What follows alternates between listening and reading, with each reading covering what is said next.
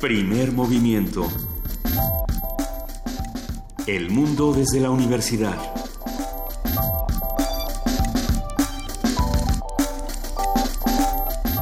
Siete de la mañana con cinco minutos. Eh, yo soy Juana Inés de ESA, en ausencia de Luisa Iglesias, que está un poco descompuesta. Eh, ya estamos aquí en el, en el día uno del año 81 de Radio Una. ¿Cómo estás, Miguel Ángel? Muy bien, muy bien, este, Juana Inés. Todavía recuperándonos de la emoción de los 80 años y ahora el 81. De tanto ser felices, recuperándonos de tanto ser felices. No, estuvo muy bien. Gracias a todos los que vinieron ayer. Gracias a todos los que nos sintonizaron por TV UNAM. Eh, está en la página, me parece, en la página de TV UNAM y eh, supongo que estará en la de Radio UNAM en cualquier momento. La transmisión especial que se hizo ayer desde TV UNAM de 8 a 10 estuvieron Aquí las cámaras, bueno, estuvieron desde más temprano, pero desde de 8 a 10 estuvieron transmitiendo este programa. Hubo de todo, cantamos, bailamos, hicimos ejercicio. Sí, Frida, Saldívar, hicimos ejercicio. Así es que, bueno, pues aquí vamos a estar. Empezamos porque, bueno, lo, lo único que se puede hacer con la radio pues, es seguir trabajando. Sí.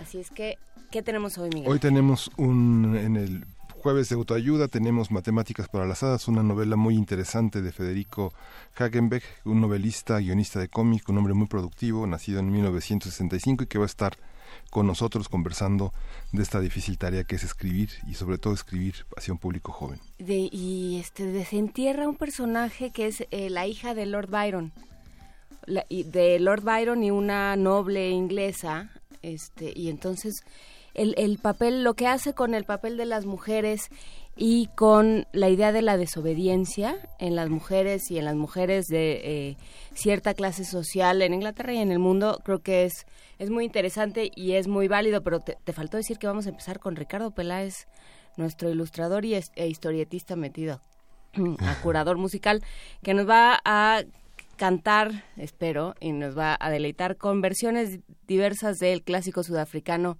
Lion Sleeps Tonight, pero eso lo vamos a escuchar en un momento más. Tenemos Historia de México.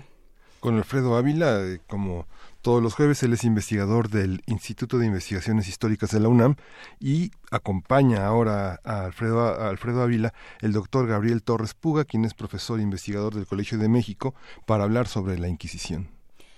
Se va a poner interesante. Nuestra nota del día, la posible abdicación del emperador japonés. ¿Qué quiere decir esto? ¿Qué implica para el imperio, para el imperio del sol? ¿Quién, quién se queda a cargo y en qué términos se puede dar esto? Lo que sucede con la, con la familia real japonesa y las estructuras que ya no funcionan una vez más. Le tocaba la poesía a Luisa, pero pero pues creo que te va a tocar a ti. creo, que, creo, que, me va a tocar a mí. Bueno, en la mesa de mundos posibles, el testimonio de Comi, la policía política custodia a la dama democracia, que será el tema que desarrollará el doctor Alberto Betancourt, quien es doctor en historia y coordinador del observatorio del G20 de la misma Facultad de Filosofía y, de, de Filosofía y Letras de la UNAM. Pues vamos a estar platicando de todo esto y mucho más en primer movimiento, pero por lo pronto vamos a empezar con música. Ya está en la línea Ricardo Peláez Ricardo, ¿cómo estás? Hola, buen día. ¿Qué tal, Luisa? ¿Todavía anda quitándose el confeti? No, Luisa sí, pero en su casa. Ah, por eso digo. Sí, está, no. terminar de quitárselo. un abrazo a Luisita que amaneció. Sí, igual un abrazo. Amaneció con el cuerpo en rebeldía.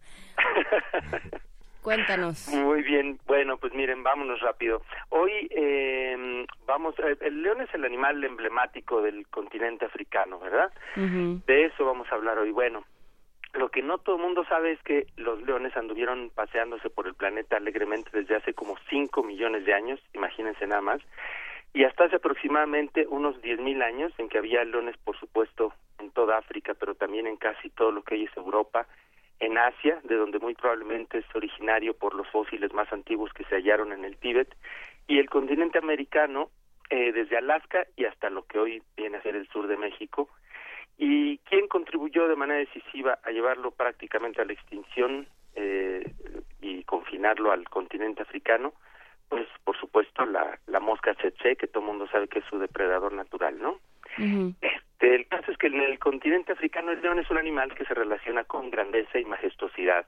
Es común denominar a aquel eh, a quien se le considera como el mejor en su disciplina como el león de tal o cual cosa, ¿no? Por ejemplo, el músico Thomas Mafumo, del que ya alguna vez hemos escuchado algo aquí, que se le conoce como el león de Zimbabue. Y en lo que a música se refiere, la canción más popular sobre leones que, que dio el continente africano es la de Mbube, que quiere decir precisamente león en Zulu, y la compuso el sudafricano Solomon Linda, que lideraba el grupo vocal de los Evening Birds y que según se relata en plan de leyenda prácticamente la improvisó en una grabación de estudio por allá de 1939. Con esa canción además dio el nombre al, a todo un género musical en sí mismo que se le denominó así, Mbube, un género musical vocal. Y el Internet nos dice que esa grabación, esa eh, primera grabación, la retomó el, el musicólogo norteamericano Alan Lomax por allá de 1950 se la pasó a Pete Seeger, que formaba parte entonces de los Weavers, y hace una versión que la titula Wimuwe, es como la sonoridad con la que convirtieron a Mbube. Luego también la toca el grupo Kingston Trio en 1959 y finalmente los Tokens le ponen el título de El León duerme esta noche, con el que ya todo el mundo la ha escuchado alguna vez. Eh, bueno, pues ustedes no están para saberlo si aquí viene la carambola de, tres bandas. Es que mañana, que cumpleaños mi, el más pequeño de mis, de mis vástagos, que se llama León. Exactamente. Y, que su mamá tenía sus propios motivos para querer ponerle ese nombre, porque el abuelo eh, se llamaba Mariano León, por León Gieco, otros León Trotsky, pero a mí me gustó justamente el nombre y por la connotación africana. Entonces, pues vayan estas selecciones dedicadas con, con mucho cariño para él. Y empezamos que no es con una que no es justamente la clásica. Esa esta la de Solomon Linda la dejamos para el final. Y resulta que también se les conoce como los Leones de Senegal a la selección de fútbol de ese país y a ellos a su selección nacional le compuso Yusundur esta canción del disco The Lion de 1989 y la canción The Lion precisamente que es lo, primero que escucharemos. Luego vamos a escuchar un cover del camerunés Manu Dibango a esa pieza clásica de Solomon Linda y otras de Leones Ardientes de, con sonido discoteca para que siga la, el baile. Y cerraremos con la original y otro cover muy muy potente de, de Moricante que bueno pues esas ya las irán presentando ustedes. Vamos por lo pronto sin más a la, a la pieza de Yosundur. ¿Qué les parece? Eh, sí, es interesante cómo esta pieza conjunta eh, lo que lo que África es y lo que se piensa que África es, ¿no? Es una especie como de síntesis de todas las, las diferentes ideas de África desde dentro y desde fuera. Sí, sí, sí, efectivamente, pues es un poco también el cliché, pero a la vez un, un lindo homenaje y una forma, un referente, ¿no? Continental. Es, es curioso cómo ese, este este animal se, se convierte pues en el referente de todo un continente. La pieza, por supuesto, pues ha tenido una, una historia de, de demandas legales y demás, pero bueno, pues eso, eso ya es, parte de otra historia, ¿no? Sí, eso ya, ya no le toca, es extramusical, digamos. No estamos en ventaneando en dado caso. no, no, desde luego que no. No, ni, ni, ni, por asomo. Pero bueno, muchísimas gracias, Ricardo Peláez. Vamos a escuchar a Yosundur con el león. Eh, con The Lion, con el león. Muy Perfecto. Adelante. Muy buen día. Gracias, Ricardo. Hasta luego.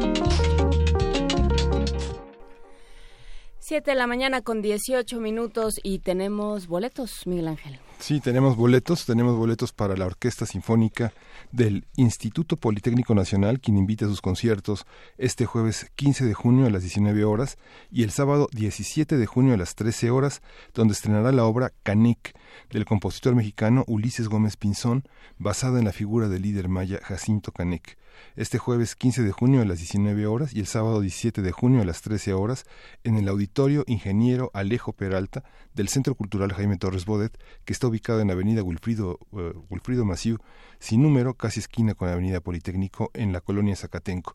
Son cinco cortesías dobles para cada concierto y esperan a los ganadores hasta 30 minutos antes del inicio de la función, previa identificación y se les entregarán los boletos en una mesa de atención especial de cortesías. Hay que buscarla con atención. El jueves, por favor, llamar al 5536 89 89 y el sábado al 5536 4339. O sea, si usted quiere ir al teatro el jueves, llame al 5536 89 89. Si quiere ir el sábado, llame al 55 36 43 39. Si quiere ir el jueves, 55 36 89 89. Si quiere ir el sábado, 55 36 43 39. Esto lo estamos haciendo para que no llamen todos al mismo teléfono y entonces se bloquee un teléfono, sino que venturosamente ahora contamos con muchas personas, bueno, no muchas, pero suficientes personas de servicio social que nos están ayudando y entonces pueden contestar varios teléfonos al mismo tiempo. Entonces, vamos a, en, en esta serie de resonancias ópticas eh, que hace Radio UNAM, tenemos también Tierra desde la Luna, el Apolo 8. Es, la imagen está en redes, recuerden, este, esta serie es eh, a partir de una imagen, las, las reflexiones, los sonidos, las, los eh, experimentos acústicos que desata una imagen. Entonces, veremos Tierra desde la Luna, la imagen está en redes y esto fue lo que despertó en la producción de Radio UNAM. Vamos a escucharla. 15, 14, 13, 12, 11, 10, 9. We have ignition sequence start. The engines are on. 4, 3, 2, 1, 0. We have commit. We have, we have liftoff. Liftoff at 7.51 a.m. Eastern Standard Time.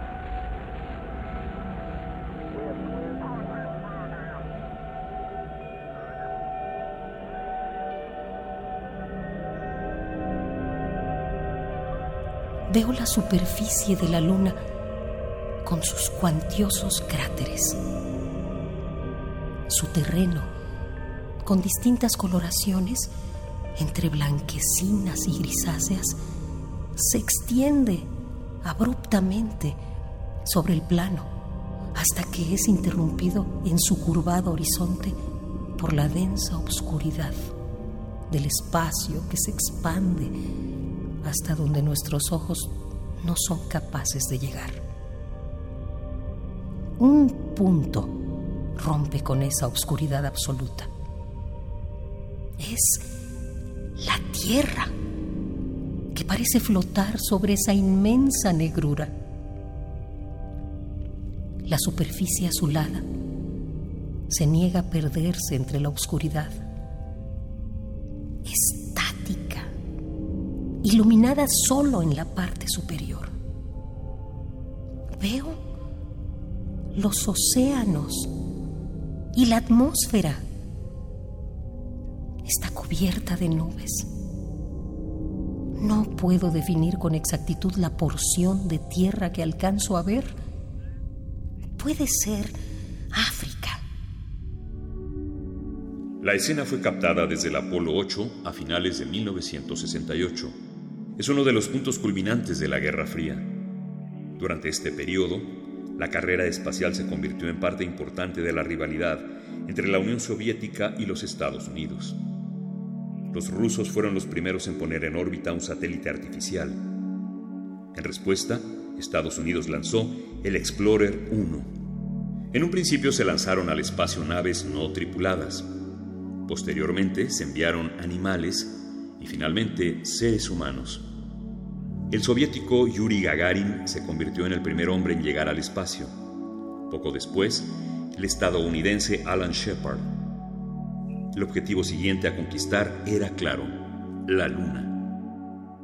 Las ondas soviéticas sin tripular habían llegado a la Luna antes que cualquier nave de los Estados Unidos, pero nunca pudieron superar el programa Apolo en lo que se refería a poner un nombre sobre la superficie lunar y regresarlo a salvo. El estadounidense Neil Armstrong se convirtió en la primera persona en poner el pie sobre la superficie lunar en julio de 1969. Esto fue presenciado por 500 millones de personas de todo el mundo. Se ha cuestionado el hecho de que los estadounidenses hayan logrado llegar a la Luna. Se ha dicho que fue un montaje. Farsa o no, el evento tuvo repercusiones y se volvió emblemático. Fue el símbolo del triunfo de una poderosa nación en su intento por superar a su más acérrimo rival en la conquista del espacio. La imagen de la Tierra fotografiada desde la superficie lunar representa un magnífico espectáculo.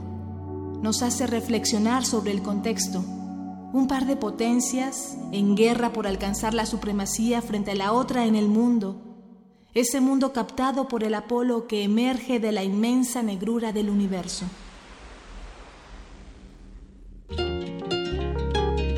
Primer movimiento.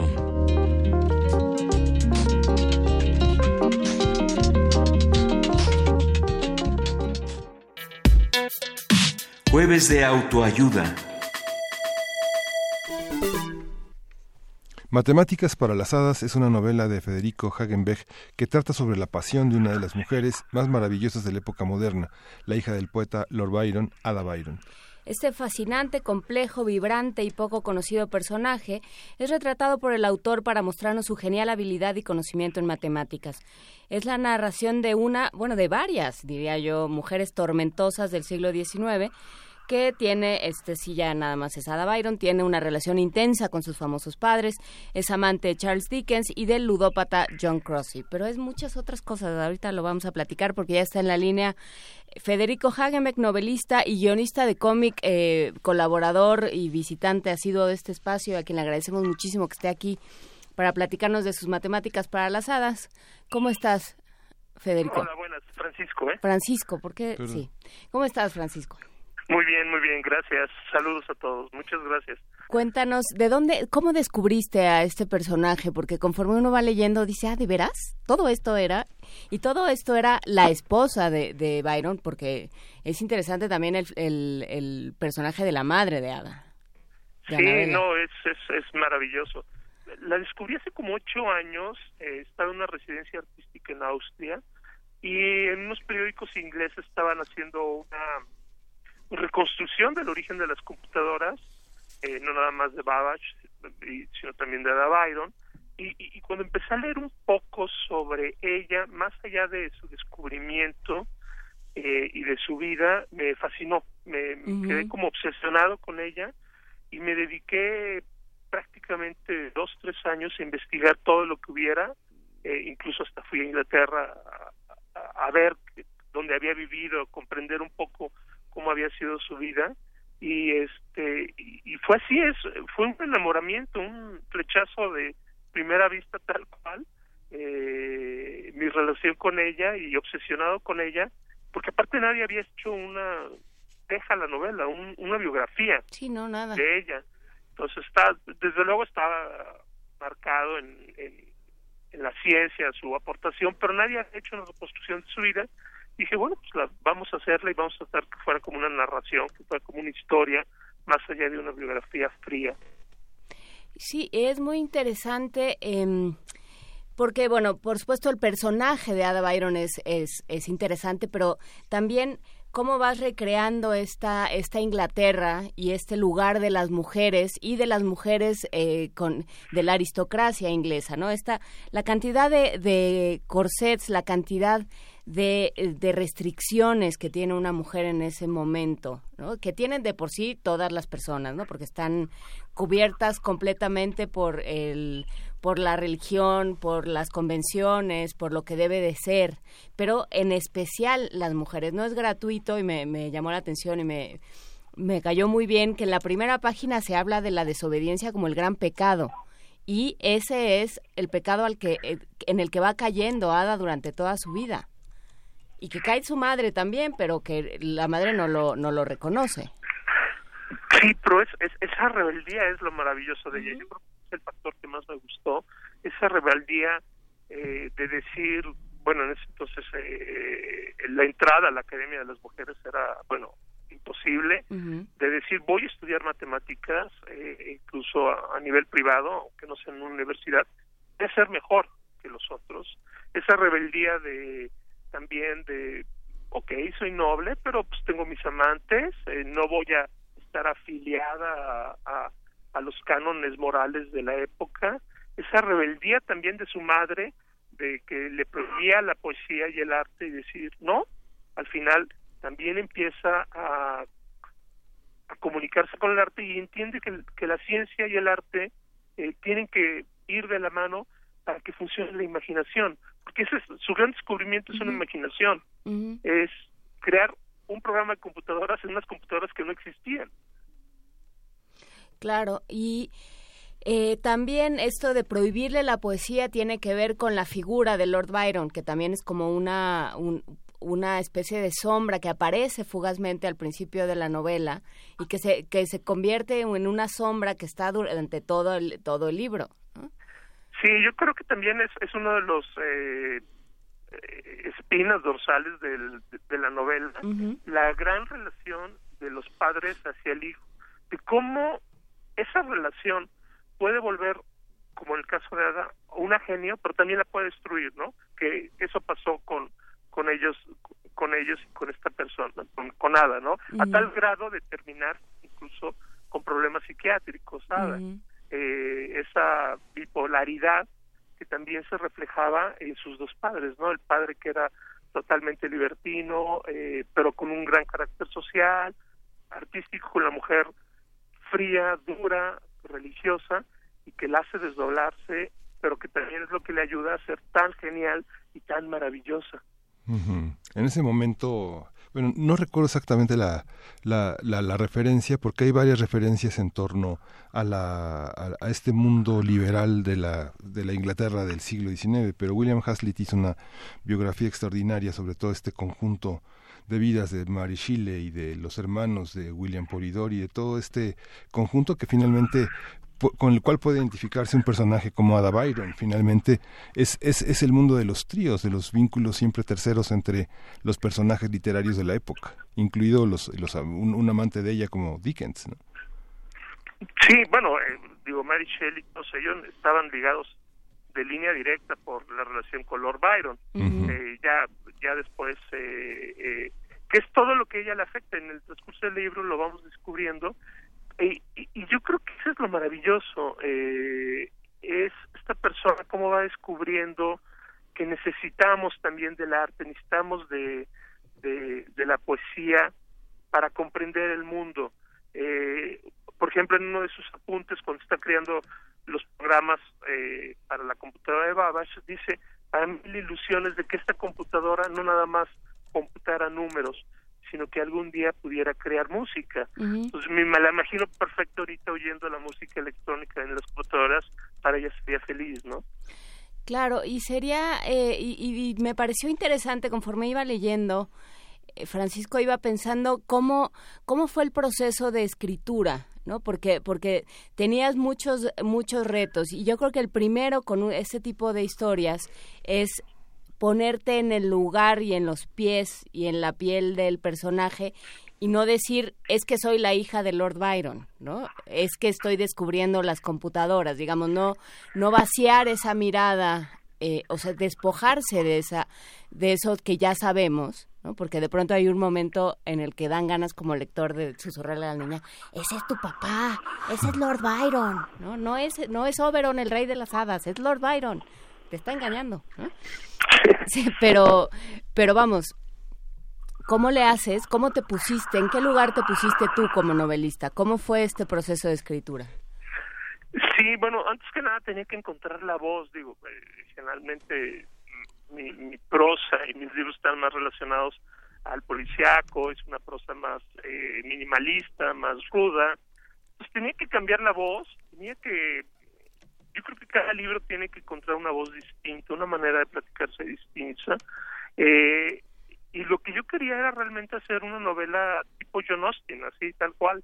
Entonces, por eso me leí todo John Austen, me leí Daphne Damier y dije, algo así quiero hacer, una novela que dentro de esa novela esté una biografía, pero no una biografía que se vuelva novela, sino realmente una novela que dentro descubres una biografía que tenga eh, vueltas de tuerca, trama, eh, amor, pasión, conflictos. Ese fue yo creo que mi gran reto, eh, darle la vuelta de, más que escribir una biografía y aparte en un tema tan frío como las matemáticas, sino crear un, libro, una historia que fuera muy divertida, que fuera apasionante y que fuera como las novelas románticas de la época.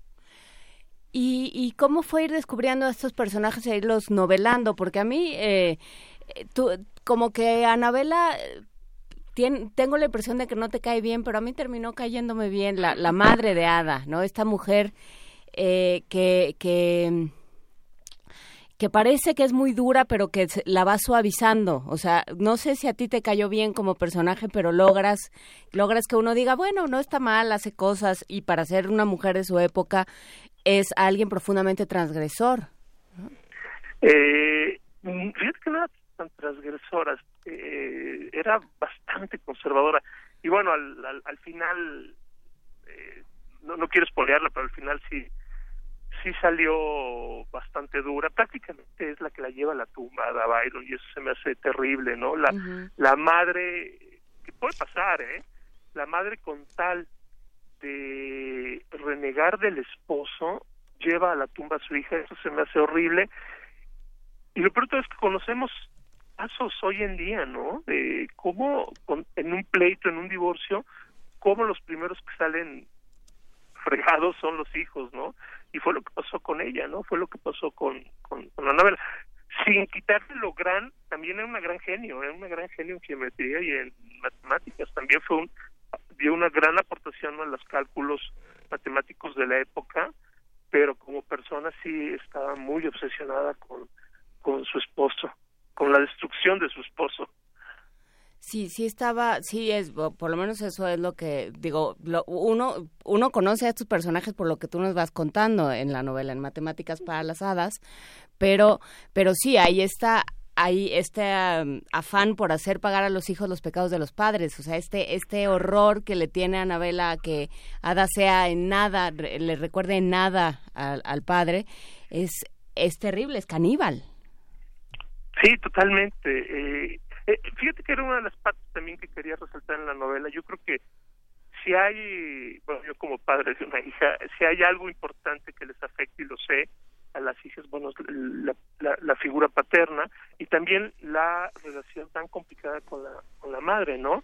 Eh, eso es una historia universal, más allá de la Inglaterra del siglo XIX. Yo creo que hoy en día toda la podemos seguir usando y, y por eso fue también uno de los motivos de la fascinación de la historia de Ada Byron. Lo que sucede en la literatura es que justamente la época victoriana en Inglaterra lo que proscribe son los discursos, pero no las prácticas, que es algo que la historia de la historiografía sobre ese momento lo describe y que tienes la oportunidad de ponerle palabras a las prácticas. Sí, y, darle una vista nueva, pero ¿sabes qué es lo que más me gusta? Ahorita yo creo, en especial en esta época que tanto está hablando del rol femenino y del feminismo, creo que Ada Byron se levanta hoy, que lo necesitamos, como un ejemplo del feminismo, porque fue una mujer que realmente cambió el mundo, que cambió su mundo en su época, o sea, se, se levantó a pesar de todo lo que tenía, se puso en contra de la madre, en contra del sistema, en, eh, eh, en contra de, de la ciencia, aunque publicaba publicaba nada más por sus iniciales. Eh, eh, se puso en contra de los cánones morales, digo, al tener una vida un poco más liberal como su padre, pero nunca dejó de ser madre, nunca dejó de ser eh, esposa con, realmente, por ejemplo, eso se me hacía fascinante que nunca necesitó del personaje del esposo para desarrollarse y para hacer todas las cosas que tuvo. Nunca dejó de ser hija con todos los conflictos que tuvo y nunca dejó de ser noble, ¿no? Digo, para nosotros no nos importa, pero para Inglaterra era muy importante su papel de noble a nivel social. creo que es un ejemplo de feminismo muy interesante que, que no sé, estoy pensando, por ejemplo, en que me gustaría que lo leyera y que entendiera ejemplos como estos como, como role model, ¿no? es un feminismo salvaje, porque finalmente las pequeñas revoluciones de las escenas íntimas, cuando se llevan a las escenas públicas, es lo que eh, atrae tanto a las masas, esa forma de escándalo en la que se vive vicariamente la rebeldía de un personaje como este, ¿no? Sí, sí, desde luego. Pues eh, te agradecemos mucho, eh, ¿Por qué sigo con lo de Federico? Perdóname. Porque además nos, nos hemos visto muchas veces ¿Sabes que por la vida.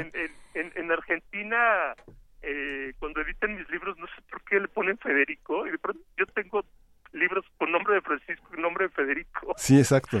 Ya ves, y puedes desdoblarte, porque yo sí me lo preguntaba, yo decía, ¿será que firma unos de una manera y Hay un, hay un libro tuyo con Aculta que tiene, hay un libro en Conaculta tuyo que tiene Federico, un libro... No, no, no, no, eh, Conaculta no. ¿No? Nada más en Argentina. En, México sí te conocemos? Sí, como es Francisco todos. Pues Francisco Hagenbeck, muchísimas gracias por habernos eh, por habernos presentado a este personaje. ¿Quién es? estábamos eh, discutiendo un poco fuera del aire eh, para quién iba esta esta novela, si era para público juvenil o era para público adulto, que eso eso en realidad no lo decide uno, sino lo van decidiendo los lectores pero, pero ¿en quién estabas pensando? ¿A quién tenías en la cabeza cuando escribiste? Hablaste de tu hija, pero, pero ¿en quién estabas pensando? ¿Quién es tu lector modelo, como diría Eco? Fíjate que no, no, no, no lo tengo. Yo creo que son varios. Es juvenil, desde luego. Incluso hubo un momento que se, se pensó en sacarse con sello juvenil. Eh, creo que se puede leer perfectamente.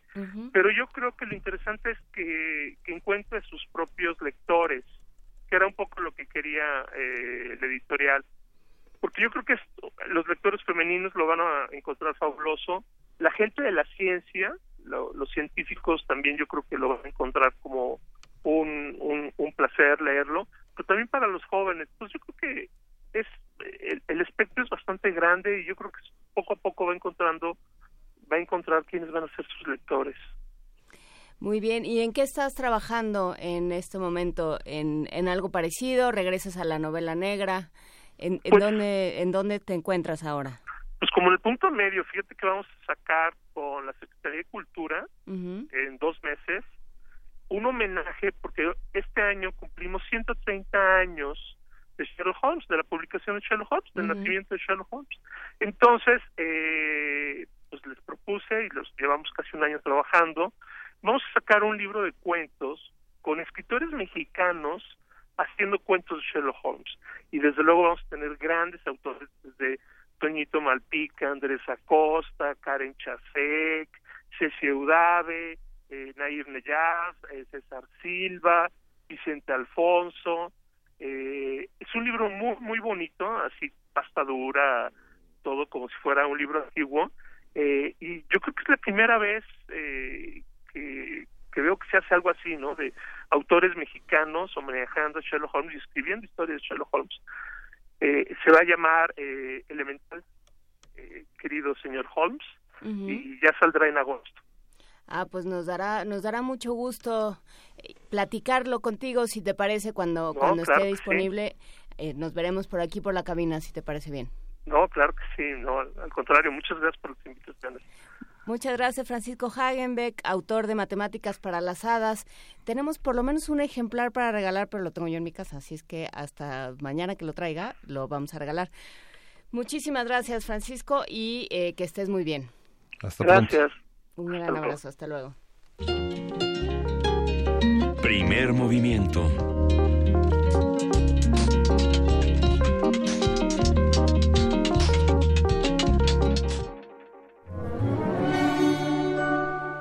Historia de México.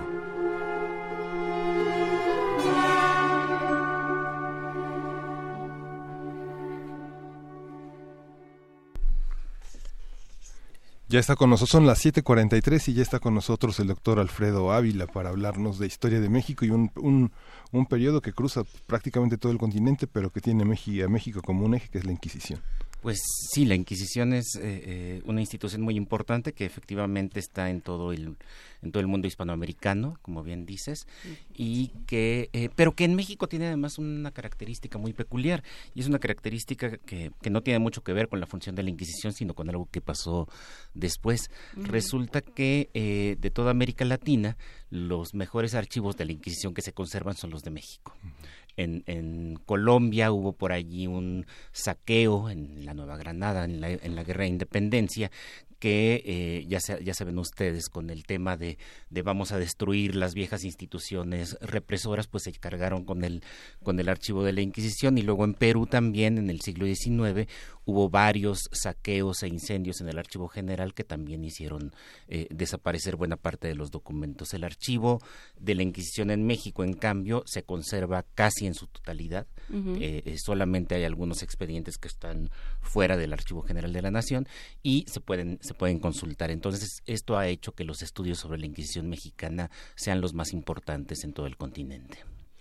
Es, es curioso, ahorita que mencionas el archivo, en algún momento, en uno de esas chambas e-, extrañas que le caen a uno, estaba traduciendo un libro sobre la historia de la Inquisición, justamente. Y, y decían que a, a esto le debemos, en buena parte, el nacimiento de la burocracia esta idea de sí, pero que te lo ponga por escrito, sí, pero quédate una copia, sí, pero por triplicado, eso viene de la Inquisición, viene del Vaticano, de los archivos. Viene en realidad de toda la de toda la burocracia española del antiguo del antiguo régimen. Lo que pasa con la Inquisición es que sin duda se trata de uno de los archivos mejor formados de, la época colonial. Los inquisidores eran muy quisquillosos con esto. Efectivamente hacían copias de los expedientes porque tenían que mandarlas a la Suprema España, eh, tenían que documentar absolutamente todo y eh, tenían que realizar muy bien su función. Y aquí viene algo sorprendente, eh, o creo que puede ser sorprendente para las personas que nos escuchan. Eh, ¿Cuál es el objeto de la Inquisición? ¿Cuál es el, objetivo que, buscaba? El objetivo de la Inquisición era evitar herejías. Así de simple. En última instancia, y lo voy a decir de manera eh, muy, muy llana, lo que buscaban los inquisidores era hacer que la gente se fuera al cielo con todo y tenis. Ese es el objetivo último. Y, y esto nos va a dar algunas características eh, eh, peculiares de su proceder. Por ejemplo, eh, hay abogados para los reos. Y yo recuerdo hace tiempo en una presentación que, se hizo de un libro, de un expediente inquisitorial, el ministro Cosío de la Suprema Corte se, sorprendía un poco porque se le daban abogados de oficio a los reos, pero no para que los defendieran, sino para, que, se arrepintieran. y también este es un poco el proceder de los inquisidores. Los inquisidores no están buscando culpables, no están buscando eh, demostrar eh, de manera fehaciente que eh, las personas tuvieron un, delito eclesiástico. Eso es parte importante, por supuesto. No, lo más importante es si se cometió ese delito contra la iglesia, si se cometió ese delito contra la religión, conseguir que eh, eh, la persona se arrepienta y salve su alma. Y entonces eh, estamos en una lógica diferente a la de la persecución judicial que viene después. por, esto explica temas como los de la tortura, que sí hubo tortura en los procesos inquisitoriales. La tortura lo que buscaba era sacar una confesión, porque nos recuerda mucho a lo que sucede cuando va una persona con el cura cuando va una persona con el cura va a confesarse, porque al confesarse, al reconocer el crimen contra la religión, al reconocer el pecado, eh, eh, viene, es, el paso inmediatamente anterior al arrepentimiento. Entonces, por eso la confesión es importante. Y vean ustedes cómo allí sí, si, si nos ponemos a buscar herencias, esa sí es una herencia maldita que tenemos en el sistema judicial mexicano. Este, el, tema de la confesión como prueba. O sea, en la mayoría de los países civilizados la confesión no es prueba la policía tiene que buscar las pruebas. En México todavía la confesión sigue siendo una prueba, ¿no? Ya confesó, quién sabe cómo lo hiciste confesar, pero, pero ya confesó. Eh, y, eh, eh, pero era una lógica diferente, por eso la Inquisición se permitía, se permitía hacer esto. y, y bueno, alrededor de la Inquisición, pues tenemos un tejido social que también rara vez encontramos eh, eh, en la historiografía o en las versiones que habitualmente tenemos sobre la Inquisición. Casi siempre pensamos en la Inquisición como ese, esa corporación allí medio oculta, esa corporación que está vigilando a todos los demás, pero no, de verdad es que todos se vigilan a todos. Eh, es, es, algo que ha permeado en toda la sociedad y resulta bien interesante ver cómo hay una enorme cantidad de autodenuncias. O sea, no solamente la gente va a denunciar al marido, las mujeres van a denunciar al marido, eh, los amigos van a denunciar a los amigos, eh, hay hijos que denuncian a sus padres porque los vieron leyendo algo que, que, era incorrecto, cosas como esa, sino que también hay montones de autodenuncias. Van a la Inquisición y dicen, oigan, creo que metí la pata y cometí una herejía, ¿sí? y estoy arrepentido es la misma lógica del confesionario. Claro. Es la misma lógica del confesionario, nada más que llevado a una escala institucional con un fin mucho más social. Ahora, eh, por supuesto, el enorme poder que tiene la Inquisición a partir precisamente de eso. Me recuerda tal vez un poco a, los sistemas de espionaje interno de, la, de, Alemania Oriental. Es decir, no es solamente la institución, sino que la gente misma está involucrada en eh, una relación de miedo pero también de colaboración con esta institución. Pero aquí lo que lo que es muy interesante de este de este paradigma, digamos, de este sistema es que te estás jugando la vida eterna. Sí, claro. O sea, eh, no, no se trata de, de sostener al poder o, de sostener una, un régimen, ¿no? como en el caso de, de Alemania, sino está, estamos hablando del bienestar de todos, del bienestar espiritual de todos, porque estamos inmersos en este paradigma donde es lo mejor que nos puede pasar y entonces nos estamos cuidando unos a otros. Sí, claro. Pero entonces eso ya se convierte en una especie de psicosis colectiva muy extraña. Este sí, a la que estamos a la que estamos un poco ajenos por fortuna. Ahora, tú dices sabe? Del 12 de eh, eh, diciembre tenemos otras, tenemos otras. Eh, ahora, sí, es verdad, tú dices que se trata de una cosa que, que, va más allá, es la vida eterna lo que está jugando, una cosa bastante bastante seria para esta gente. Y que nosotros no podemos entender porque no estamos allá adentro. Y porque y porque somos una bola de herejes también, pero bueno, no, ya este no lo entendemos. Pero también también para sostener al poder. Y esto, esto es algo que eh, hay, hay, hay por allí ciertas versiones que dicen, ah, claro, la Inquisición es el brazo del poder, es el brazo del rey. No de manera tan simple. No de manera tan simple, pero sí lo es. Y digo no de manera tan simple porque podemos encontrar algunos ejemplos que muestran que no es así. Por ejemplo, cuando los jesuitas fueron expulsados, el rey Carlos III ordena a todo mundo, este, tienen que apoyarme con la expulsión de los jesuitas y la Inquisición se queda callada terminan dándole un coscorrón a los inquisidores para decirles, oigan, ustedes también. Pero en principio la Inquisición se había quedado callada porque saben que eso que le pasó a los jesuitas les puede pasar también a ellos. ¿eh? El rey metiéndose en estos asuntos.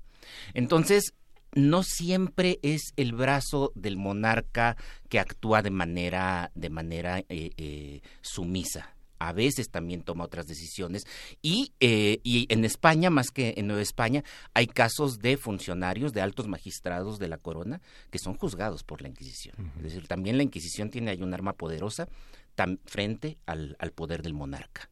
En términos generales, sí. En términos generales, sabemos que la Inquisición excomulga a Hidalgo sin ningún argumento religioso, que excomulga a, Morelos, eh, eh, y a todos los insurgentes. También juega con esto, por supuesto, pero, pero no es de una manera tan simple. Esto eh, a veces pensamos que desde el poder, desde arriba, se maneja todo como si fuera, como si fueran títeres, y no, no necesariamente es, es así. No, y sobre todo pensando que la Iglesia se sabe un poder y una y una monarquía, digamos, mucho, ante, mucho más eh, perenne, ¿no? O, mucho más duradera que el poder político. Sí, y, y, además una iglesia... Saludos a la Chedragui que se está encontrando con su creador. ¿eh? y además una iglesia que a diferencia de la iglesia actual, que es mucho más monolítica, era muy plural es decir, son, son diócesis casi casi independientes unas de otras y eran eh, órdenes religiosas muy independientes unas de otras que y también muy independientes de Roma en muchos casos. Ahora, yo sé que lo que el público está eh, esperando en este momento es que les digamos los quemados, los quemados, esta gente que bueno, los San Benitos, la verdad es que no fueron tantos. Lamento decepcionarlos, pero pero alrededor alrededor de media de media centena, unas 50 personas, mm. eh, cuarenta y tantas personas personas quemadas a lo largo de 300 años y además eh, eh, muy interesante porque la mayoría de los quemados se dan en el siglo XVII con persecuciones de judíos y en un momento en el que la Inquisición llega a ser muy corrupta. Entonces están persiguiendo judíos ricos o judaizantes ricos porque se quedan con los bienes. Eh, y ya después, en el siglo XVIII, esto se va escaseando. Ya de verdad un auto de fe era una cosa verdaderamente extraña. Era mucho más frecuente ver eh, eh, ajusticiamientos civiles, podríamos llamarlos, o ajusticiamientos hechos por el poder virreinal, sobre todo el garrote vil y todas estas cosas tan lindas que nos dejó la tradición española, que, que, quemados, eh, que se quemaban por allí frente a la Alameda, donde estaba la vieja pinacoteca virreinal. este, allí estaban los quemaderos de la, de la Inquisición. Entonces salían desde Santo Domingo eh, en procesión hasta este lugar en la Alameda para, para ser allí ejecutados. Un espectáculo que debió haber sido digno de, de, de verse. Más, más la gente que, que asistía, ¿no? Este, el, no, no, me, no me puedo imaginar muy bien el morbo que había. Una procesión. Es una procesión y es una procesión que sabes en qué va a terminar y es una cosa muy dura. Y la gente lleva a los niños y, es para aleccionarlos. O sea, las llamas de, eh, de, del fuego en el que los están quemando son premonición de las llamas en las que van a arder por la eternidad. Sí, arden en las pupilas de las miradas que, atestiguan el espectáculo. Una, una, cosa que me parece muy interesante, Alfredo, es el tema de la delación. Muchos, muchos analistas, sobre todo extranjeros, en México hablan de cómo los mexicanos se delatan unos a otros. Es algo que se, se vivió en algunos regímenes comunistas. Yo fui a hacer reportajes, por ejemplo, a Cuba en diferentes momentos y la gente cuando hablaba de cosas bajaba sistemáticamente la voz. Yo la registraba en mi aparato y cuando transcribía las entrevistas veía los picos. Cuando decían cosas importantes bajaba la voz. Y es algo que ese instrumento de delación, ese miedo a decir las cosas, ¿es una herencia de la Inquisición, Alfredo? Pues mira, no, no es una herencia porque también se explica por otras cosas, pero sí efectivamente es una tradición que viene desde, que viene desde entonces. Eh, y no solo de la Inquisición. Sabemos, por ejemplo, que la Inquisición no tenía jurisdicción sobre los pueblos indígenas. Mm. Imagínense ustedes esto, ¿no? La, la, mayor parte de la población de la época colonial es indígena y la Inquisición no podía meter su cuchara, su cuchara con ellos. Pero hay Inquisición para indios el provisorato del arzobispado y de los obispados. Ese es un tema muy interesante, ¿no? O sea, pensar en la iglesia como el gran cuidador de las almas y, y, quien salvaguarda y quien nos, nos libra de nosotros mismos, ¿no? Porque eso es lo que uno pide cuando, cuando delata a... o cuando se delata a sí mismo. cuando se delata a sí mismo, ¿no? Sálvenlo de sí mismo, sálvenme a mí. De, de, ¿no? y ahí se explica Sor Juana y se explican muchísimas cosas. Pero ¿qué pasa con, con la población indígena? La población indígena no está sujeta a la Inquisición. ¿Por qué? Eh, en, un primer momento sí hubo autos de fe eh, con una proto-inquisición, pero eh, la población indígena es neófita. Mm. Son recién evangelizados, entonces es normal que dada su calidad de neófitos cometan errores entonces pues no se les puede castigar de la misma manera que a los cristianos viejos o a los que se supone que son cristianos viejos, porque entonces con esta lógica los judaizantes tampoco tendrías que, meterlos y, los metieron. Eh, pero sí hay mecanismos de coerción para los indígenas y hay autos de fe para los indígenas, pero los hacen los obispos y el arzobispo. Mm. Eh, de hecho, después de que desaparece la Inquisición, y, me gustaría en algún momento dedicarle un programa precisamente a cómo desaparece la Inquisición. Eh, los obispos y los arzobispos mantienen la función inquisitorial de perseguir herejías. O sea, ya no tenemos ese tribunal horrible eh, que los liberales vieron como un monstruo eh, del pasado, pero ahora son las propias diócesis las que se encargan de seguirlo. Y durante la época colonial ellas perseguían las herejías de los, de los indígenas, ya saben, hechicería y todas estas, todas estas cosas, a través del provisorato, que es el tribunal interno de las diócesis. Mm. Las mujeres son enjuiciadas, hay muchas, hay muchos casos. En el Archivo General de la Nación justamente hay varios varios, eh, varios folders, varios expedientes dedicados a juicios a mujeres. Eh, sí, y, y, hay juicios por todo. esto es muy lindo. Nos podemos encontrar juicios por bigamia, porque estás atentando contra un sacramento. No, no porque anden de calenturiento, sino por el sacramento.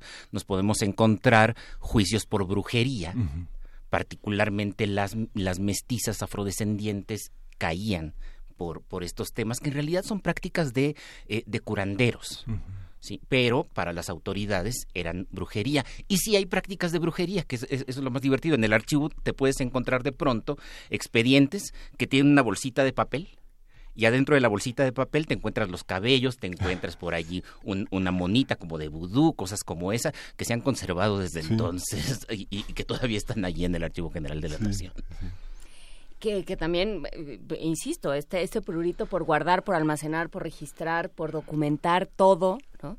Porque porque bueno, pues estábamos hablando de la salvación de las almas, entonces no era cosa de, de no dejar registro. ¿Cómo, cómo, ¿Cuál es la lógica de Mira, hay, este hay, hay, hay, hay, otra cosa y me gustaría hablar de eso en, en otra ocasión, si, si ustedes quieren para el, para el siguiente jueves, porque además tenemos el tema de los archivos enfrente y todo esto. Pero documentar todo también significa formar institución. Es decir, ¿por qué documentan todos los procesos?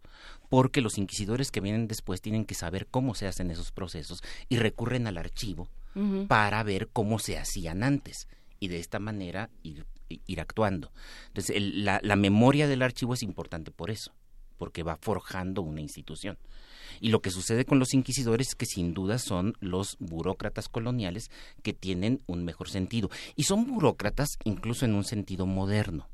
Eh, no podemos eh, afirmar que, la burocracia del antiguo régimen sea burocracia en el sentido actual, porque la mayoría de los cargos del antiguo régimen terminan siendo patrimonialistas también.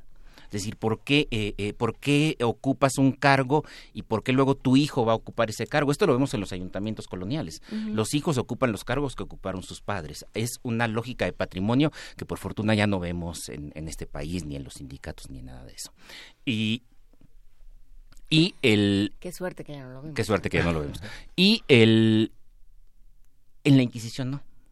En la Inquisición efectivamente hay una profesionalización. Quienes están allí son profesionales.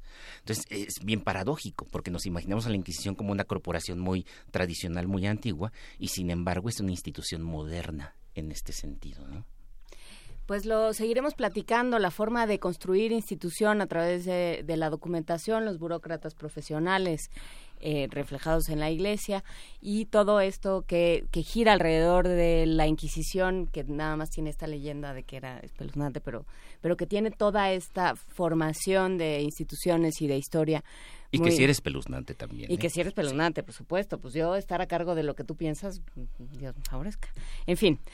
Son las 8 de la mañana, nos vamos a nuestro corte. Muchísimas gracias, Alfredo Ávila, por esta conversación y nos vemos el próximo jueves. Nos vemos el jueves. Para hablar de archivos. Primer movimiento. Hacemos comunidad.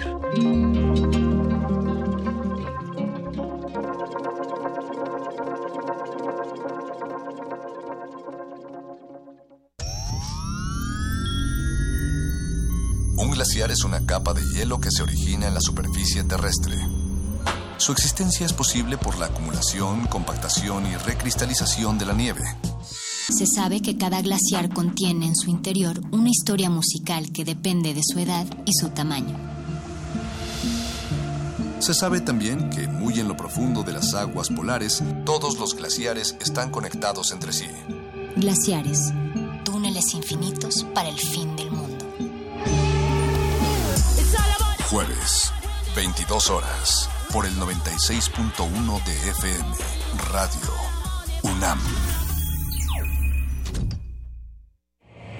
La creencia dicta que cualquier conjuro o maldición ejecutado después del atardecer aumenta su fuerza conforme se acerca a la medianoche. Para aumentar su sonido, Carpe Noctem. Sintonízalo ahora los viernes a las 0 horas por el 96.1 de FM. La noche es la mitad de la vida y es la mejor mitad. Radio 1.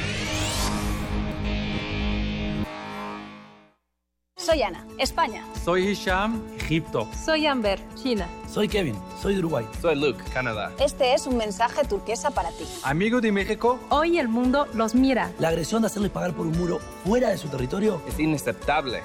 Resistan con dignidad. Y contad con la solidaridad de millones de personas. Porque creemos en la igualdad de todos los seres humanos. De construirse un muro. Vosotros quedaréis del lado correcto de la historia. Somos turquesa, somos nueva alianza. ¿Quién dijo miedo? Escucha a la escritora chilena Alejandra Costamaña leyendo dos cuentos para descargacultura.unam. De cajeras podrían pasar a meseras, de meseras a delantalcito abierto, culebreo de la cintura, uno que otro agarrón y mucha propina. No saben cuánta propina suelta un hombre acalorado. Esto lo encuentras gratis en www.descargacultura.unam.mx.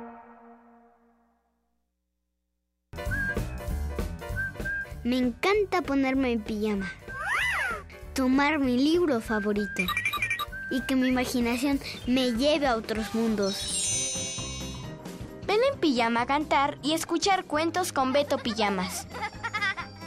Todos los sábados de junio. Una de la tarde.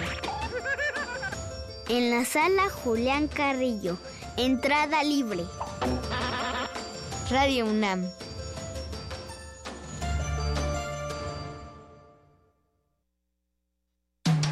Búscanos en redes sociales, en Facebook como Primer Movimiento UNAM y en Twitter como P Movimiento o escríbenos un correo a primermovimientounam@gmail.com. Hagamos comunidad.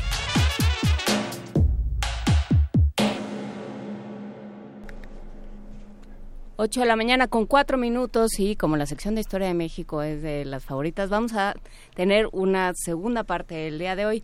Hablando de la supresión de la Inquisición, nos decías, Alfredo, antes de salir eh, a corte, o bueno, creo que después del corte, que... Eh, que este en este mes se conmemora la supresión del, del Tribunal de la Inquisición. Sí, en junio de 1813 el, el virrey eh, Calleja eh, finalmente eh, promulgó la, la, orden, el decreto de las Cortes españolas para que se suprimiera la, la, Inquisición, que luego va a tener vida durante unos tiempos cuando se restablezca el, el absolutismo.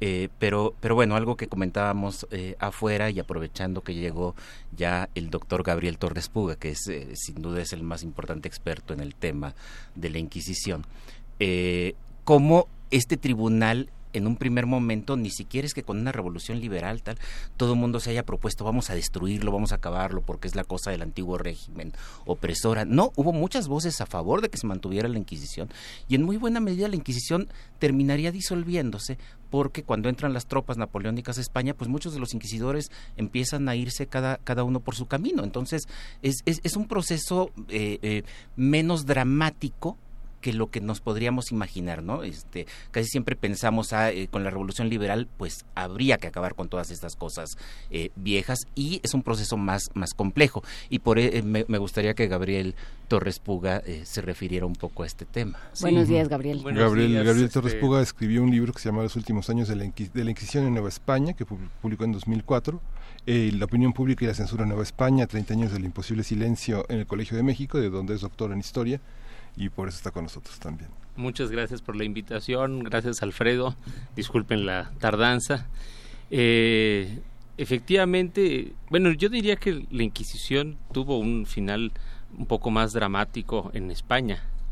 Eh, realmente allá sí se vivió o sí fue un golpe muy muy duro cuando entraron los ejércitos eh, de Napoleón y la Inquisición era uno de esos blancos favoritos, ¿no? Hay un momento en que la Inquisición trata de negociar con el ejército napoleónico, es decir, con, con la llegada de las nuevas tropas y trata de ver si en el nuevo régimen que se va a establecer puede tener cabida y puede llegar a, mantenerse.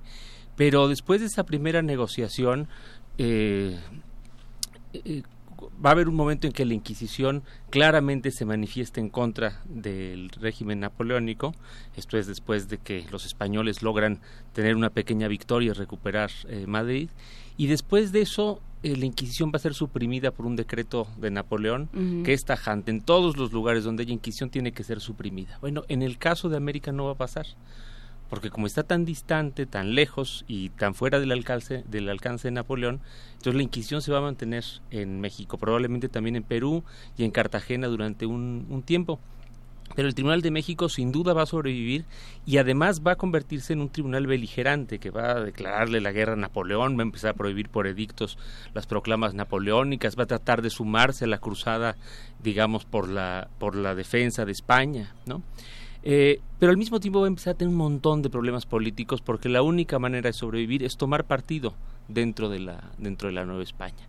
Entonces es una Inquisición que sí se va a transformar de una manera muy rápida, muy, muy, muy vertiginosa entre 1808 y 1813 y cuando finalmente llegue el decreto de las eh, Cortes en 1813, va a ser una Inquisición que está ya siendo juzgada por su participación política también. Y, quizá lo más sorprendente es que en esos eh, meses que dura el sistema constitucional, también va a haber una gran producción de escritos o una publicación, por lo menos reimpresión de escritos que se publicaban en Cádiz, que van a ayudar a minar la autoridad eh, de, ese, de ese tribunal. Entonces, un tribunal que había eh, forjado un estilo y una autoridad durante varios siglos, va a haber en esos, en esos meses una eh, caída estrepitosa con una serie de críticas que probablemente ya estaban circulando o que ya estaban en la sociedad, pero que por primera vez van a poder expresarse con en público. En, público Aunque también hay defensas de la Inquisición y eso es algo interesante, ¿no? Cuando la Inquisición queda abolida, no faltan por allí también eh, eclesiásticos y tal que publican a favor de la, de la Inquisición. Sí, porque el principio de intolerancia, digamos, no se había, no, se eh, no, se había quitado del todo, ¿no? Eh, tan no se había quitado que las propias cortes habían diseñado un sistema de tribunales protectores de la religión que debían reemplazar a la, a la Inquisición. Esto lo estudió muy bien José Luis Quesada, un alumno mío, y él vio cómo el arzobispo de México prácticamente trató de reinventar la Inquisición después de su supresión siendo arzobispo. Pero no solo, también dentro de la insurgencia, por ejemplo, hay varios papeles, varios periódicos insurgentes que en un momento dado dicen las cortes han suprimido la Inquisición porque ya se volvieron eh, herejes, radicales, etcétera, ¿no? Eh, cuando decían que había que defender la religión. Nosotros sí defendemos la religión. Entonces hay un momento incluso que por ahí corre el chisme o el rumor de que los eh, insurgentes han eh, restablecido la Inquisición. Bueno, nunca se hizo, pero también intentaban ellos establecer un sistema para controlar la, la fe, digamos, dentro de la región insurgente. Que eso es interesante, pensar eh, qué función cumplía la, la Inquisición, eh, porque yo creo que en los diferentes territorios fue cumpliendo diferentes funciones, ¿no? De acuerdo con el, el sitio, en el suelo en el que iba cayendo, por ponerlo en esos términos. En, y, y algo sucedería también en ese proceso en el que fue eh, en el que ya no existía en España y sí en América se, se fue convirtiendo en otra cosa ¿Qué era la Inquisición en la Nueva España? Mira, este, yo le he dado de veras muchas vueltas al, al asunto porque no es fácil este, determinar para qué, qué es lo que realmente hacía la Inquisición o para qué funcionaba. Mi, mi impresión es que sobre todo es una institución simbólica, que para lo que sirve principalmente es para reforzar la idea del principio confesional, es decir, que eh, dentro del Estado hay una sola religión y que la corona o el Estado o, la, o el brazo secular apoya y refuerza y fortalece un tribunal eclesiástico que se encarga de perseguir la herejía. Es decir, esa representación simbólica era muy importante porque era eh, finalmente el principio que ayudaba a entender que ese Estado eh, español o que la monarquía española era por siempre y tenía que ser católica, ¿no? Pero no es un no es un catolicismo solamente eh, nominal, digamos, de nombre de que se de que fuera no era la contrarreforma. Es claro, es decir, es un verdadero una verdadera religión que es protegida y garantizada por el Estado. eso es interesante, es que no es que sea una única religión, es que es la, religión. O sea, desde su punto de vista es... La verdadera fe, pues sí, ¿cómo? Es, la, es la única. Ahora, eh, mencionas este tema de, de, las... del brazo secular. Y, eso es interesante. Hace rato que decíamos bueno la cantidad de personas que fueron llevadas al, al quemadero y, todo esto en la época de, Nueva España. En un sentido estricto y Gabriel dirá algo sobre esto en un sentido estricto la Inquisición no quemó a nadie. Lo que pasa es que el efectivamente eh, digamos que la Inquisición en sentido estricto es un tribunal eclesiástico. Entonces, como tribunal eclesiástico, incluso con carácter apostólico. Esto significa que eh, se rige, digamos, por las normas eh, o los principios fundacionales de la Inquisición que son dados por Roma o por los, por, por los pontífices, se rige también por las bulas apostólicas y también por sus propias instrucciones que le dan eh, su inquisidor general y su Consejo de la Suprema, pero es una institución en principio eclesiástica. Sin embargo, eh, como todas las instituciones eclesiásticas de la época, pues están subordinadas también a la corona, el rey tiene injerencia en esa, en esa institución y eh, existe también, digamos, esta idea de la separación entre lo que hace la, el brazo eh, eclesiástico o la esfera eclesiástica y lo que hace la esfera secular, ¿no? Todo es parte, digamos, de la corona, pero eh, se mantienen estas, esta, esta idea de dos, de dos esferas distintas. Entonces, en principio, la Inquisición, una vez que eh, procesa, juzga y sentencia, no decide la ejecución en la hoguera, digamos. Lo único que determina es que ya no se va a ocupar de los reos que han sido procesados dos veces y que ya han sido declarados este, reincidentes y redentos. No hay manera de hacer nada. Entonces, en ese momento los relaja, es la máxima condena que da la Inquisición, los relaja al brazo secular. Significa, se los entrega al brazo secular y entonces obliga al brazo secular, es decir, obliga a la corona, ya no a la Inquisición, sino a la corona, a que asuma la responsabilidad de proteger la religión, conforme a sus propios eh, estatutos y a sus propios eh, eh, criterios, y a su propia legislación. Entonces, la legislación real condena a la hoguera a los herejes, y el rey, en función de eso, es quien en principio debe llevar a los herejes a la hoguera, cumpliendo esa obligación que tiene. Eh, ¿Cómo se explica? ¿Se explica por esto que comentas, Gabriel, eh, el juicio militar y el juicio eclesiástico a Morelos y a Hidalgo? No, porque en ese caso eh, eso, esos fueron esferas distintas. La Inquisición solamente persigue casos de herejía, muy poquitos en realidad. Por eso no tiene una actividad procesal tan grande como la de otros tribunales. La Inquisición solamente se dedica a los casos de faltas directas a la fe. En el caso de Morelos y de, y de Hidalgo, había realmente muy pocas pruebas para hacer expedientes en materia de fe eh, contra ellos porque no eran herejes, ¿no? Es decir, no eran estos... Eh, eh, sí, nomás eran revoltosos. Eh, muy distinto, ¿no? No fueron excomulgados, es que hay una cosa de excomunión. Claro, pero la excomunión, eso es propio del tribunal eclesiástico. Quien excomulga a Hidalgo y después se va a hacer esta excomunión... se va, se va a extender a los a, demás insurgentes, pero quien lo excomulga es el propio obispo de Michoacán, Abad y Aunque la Inquisición también contribuye cuando cita a Hidalgo y le dice si no vienes te excomulgo. No, eh, claro. Lo que pasa es que eh, eh Abad y se, se, adelantó, digamos, a excomulgarlo. Y así también eh, se, se curaba en salud y se libraba de sospechas, porque había sospechas fuertes contra Abad y La Inquisición tenía un proceso formado desde hacía mucho tiempo contra Hidalgo y, por cierto, también uno contra Abad y y contra muchos otros eclesiásticos. Debe haber tenido expediente que eran, expedientes de investigación. No quiere decir que les estuviera eh, siguiendo procesos. Simplemente había abierto los expedientes y podía volver a ello. Exactamente. Nada más. Entonces, ahí estaban esos, esos procesos, esos expedientes, y cuando Hidalgo se levanta, retoma el expediente y le sigue eh, este proceso. Como Hidalgo no puede, pues claro, porque está ocupado levantando a un ejército en armas y tratando de llegar al poder, pues eh, no va a comparecer voluntariamente ante la Inquisición, pero aún así la Inquisición publica un edicto en el que le ordena eh, que comparezca, ¿no? Y aprovecha para decir de todos los, eh, los cargos por los que se le acusa. Ahora bien, Hidalgo no va a ser al final juzgado por la Inquisición. Acabó siendo juzgado solamente por un tribunal eclesiástico y un tribunal militar que no tienen ninguna relación directa con la Inquisición y se le hicieron algunas preguntas relativas al, proceso de fe. Pero la Inquisición se molestó mucho por eso.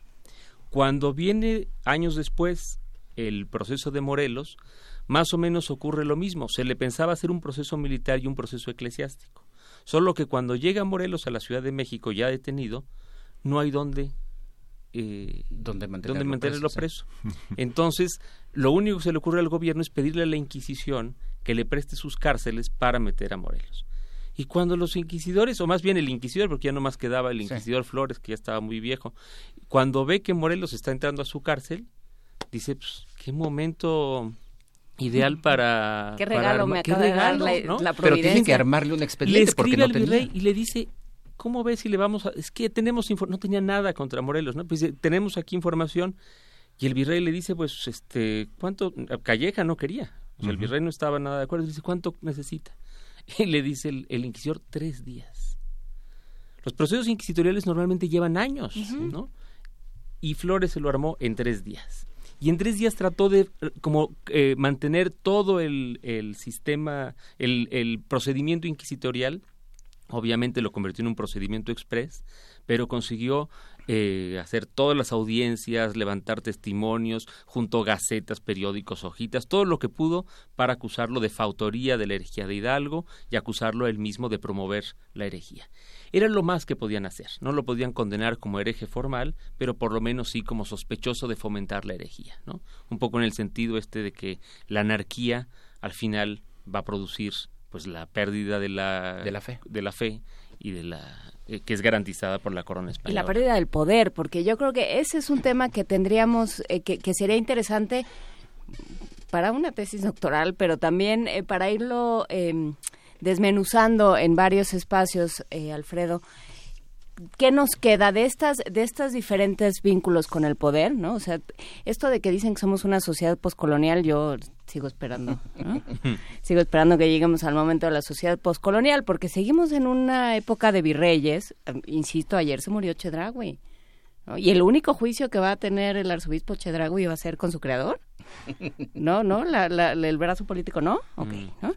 Este, un montón de, de, de estructuras de poder y de vínculos serviles, corruptos y, y, mm, retorcidos con el poder que yo creo que seguimos que seguimos arrastrando y que en buena medida tal vez tengan su y esa es la, la hipótesis que yo aventuro y ustedes pueden acusarme de herejía y aventarme por el balcón eh, que seguimos arrastrando y que están en el fondo de nuestras instituciones y que vienen de ahí. Mira, yo no sé si vienen de allí, sí, sí hay una tradición, como la burocracia, como todas estas cosas, que eh, eh, podemos rastrear hasta la época colonial, pero no subestimemos lo nuevo. De verdad, hay muchas formas de corrupción, de sumisión, de poderes verticales que, eh, que se inventaron después y que se explican por los contextos en los que se, en los que se crearon. Pues vamos platicándolos por lo pronto. Muchísimas gracias, Gabriel Torres Puga, Alfredo Ávila, por esta conversación. Y nos vamos con Wimowi, de Manu Dibango. Ahora sí vamos a escuchar esa parte de El, el león duerme esta noche. El león está dormido. El león está dormido.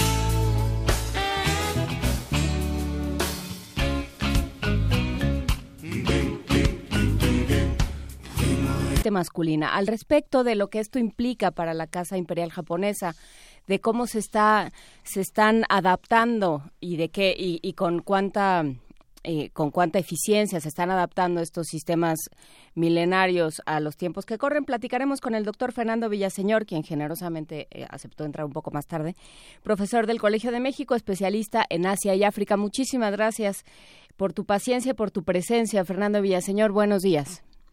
Buenos días, con Inés, Miguel Ángel. Eh, muchas gracias por invitarme nuevamente y un día tarde, pero felicidades por los 80 años de Radio UNAM. Pues eh, un día, el primer día del año 81 de Radio UNAM y muchísimas gracias por formar parte de estos de esta comunidad de primer movimiento y de Radio UNAM. Cuéntanos qué, qué está pasando, cómo ves tú el, el proceso por el que está atravesando la Casa Imperial japonesa.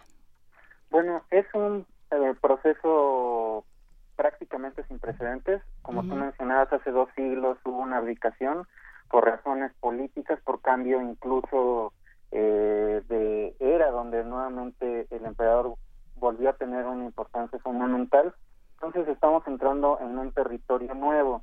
Efectivamente, el actual emperador eh, pidió eh, o manifestó más bien eh, sus intenciones de abdicar debido a problemas de salud y debido a que, pues, siendo el símbolo del Estado, sigue teniendo que realizar muchos actos eh, diplomáticos donde tiene que reunirse con muchas de las personas, sobre todo del eh, sureste y el este asiático, y esto ya le implicaba un peso muy importante.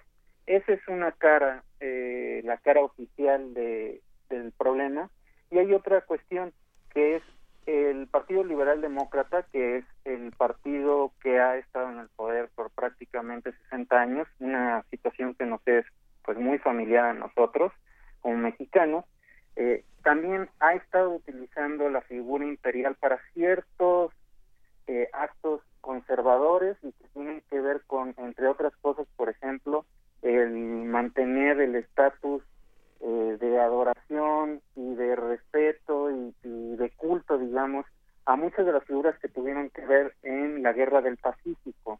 Y el actual emperador muchas veces de manera muy discreta, pero se ha mostrado en contra de esto. Entonces, ante yo conectaría esta noticia también para no dejar a un lado eh, con su relación con la actual política del primer ministro Shinzo Abe que busca la militarización nuevamente de Japón. Actualmente recordemos que Japón no puede entrar a un conflicto armado, no puede hacer la guerra conforme a su artículo noveno de la Constitución y actualmente, eh, a partir oficialmente del año pasado, el primer ministro Shinzo Abe está buscando reformar precisamente esa norma de la Constitución.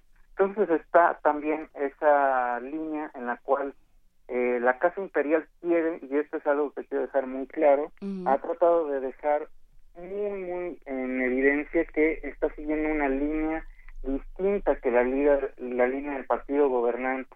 Y en este sentido, no es únicamente el emperador Aquisito y su abdicación eh, noticias, sino también la, el casamiento en este momento es únicamente está comprometida de la princesa Mako con una eh, pues con una persona del común eh, un abogado eh, que implicaría renunciar a su cargo imperial y volverse una persona del común y, corriente uh -huh. este que obviamente se maneja también de nuevo tiene dos dos caras la cara de pues las revistas de eh, sociedad y esta cuestión, en donde el amor puede más allá que, que el estatus imperial, también es una forma de dejar claro nuevamente que no se está conforme con el estatus actual de la ley que decide que solamente los hombres, como tú mencionabas,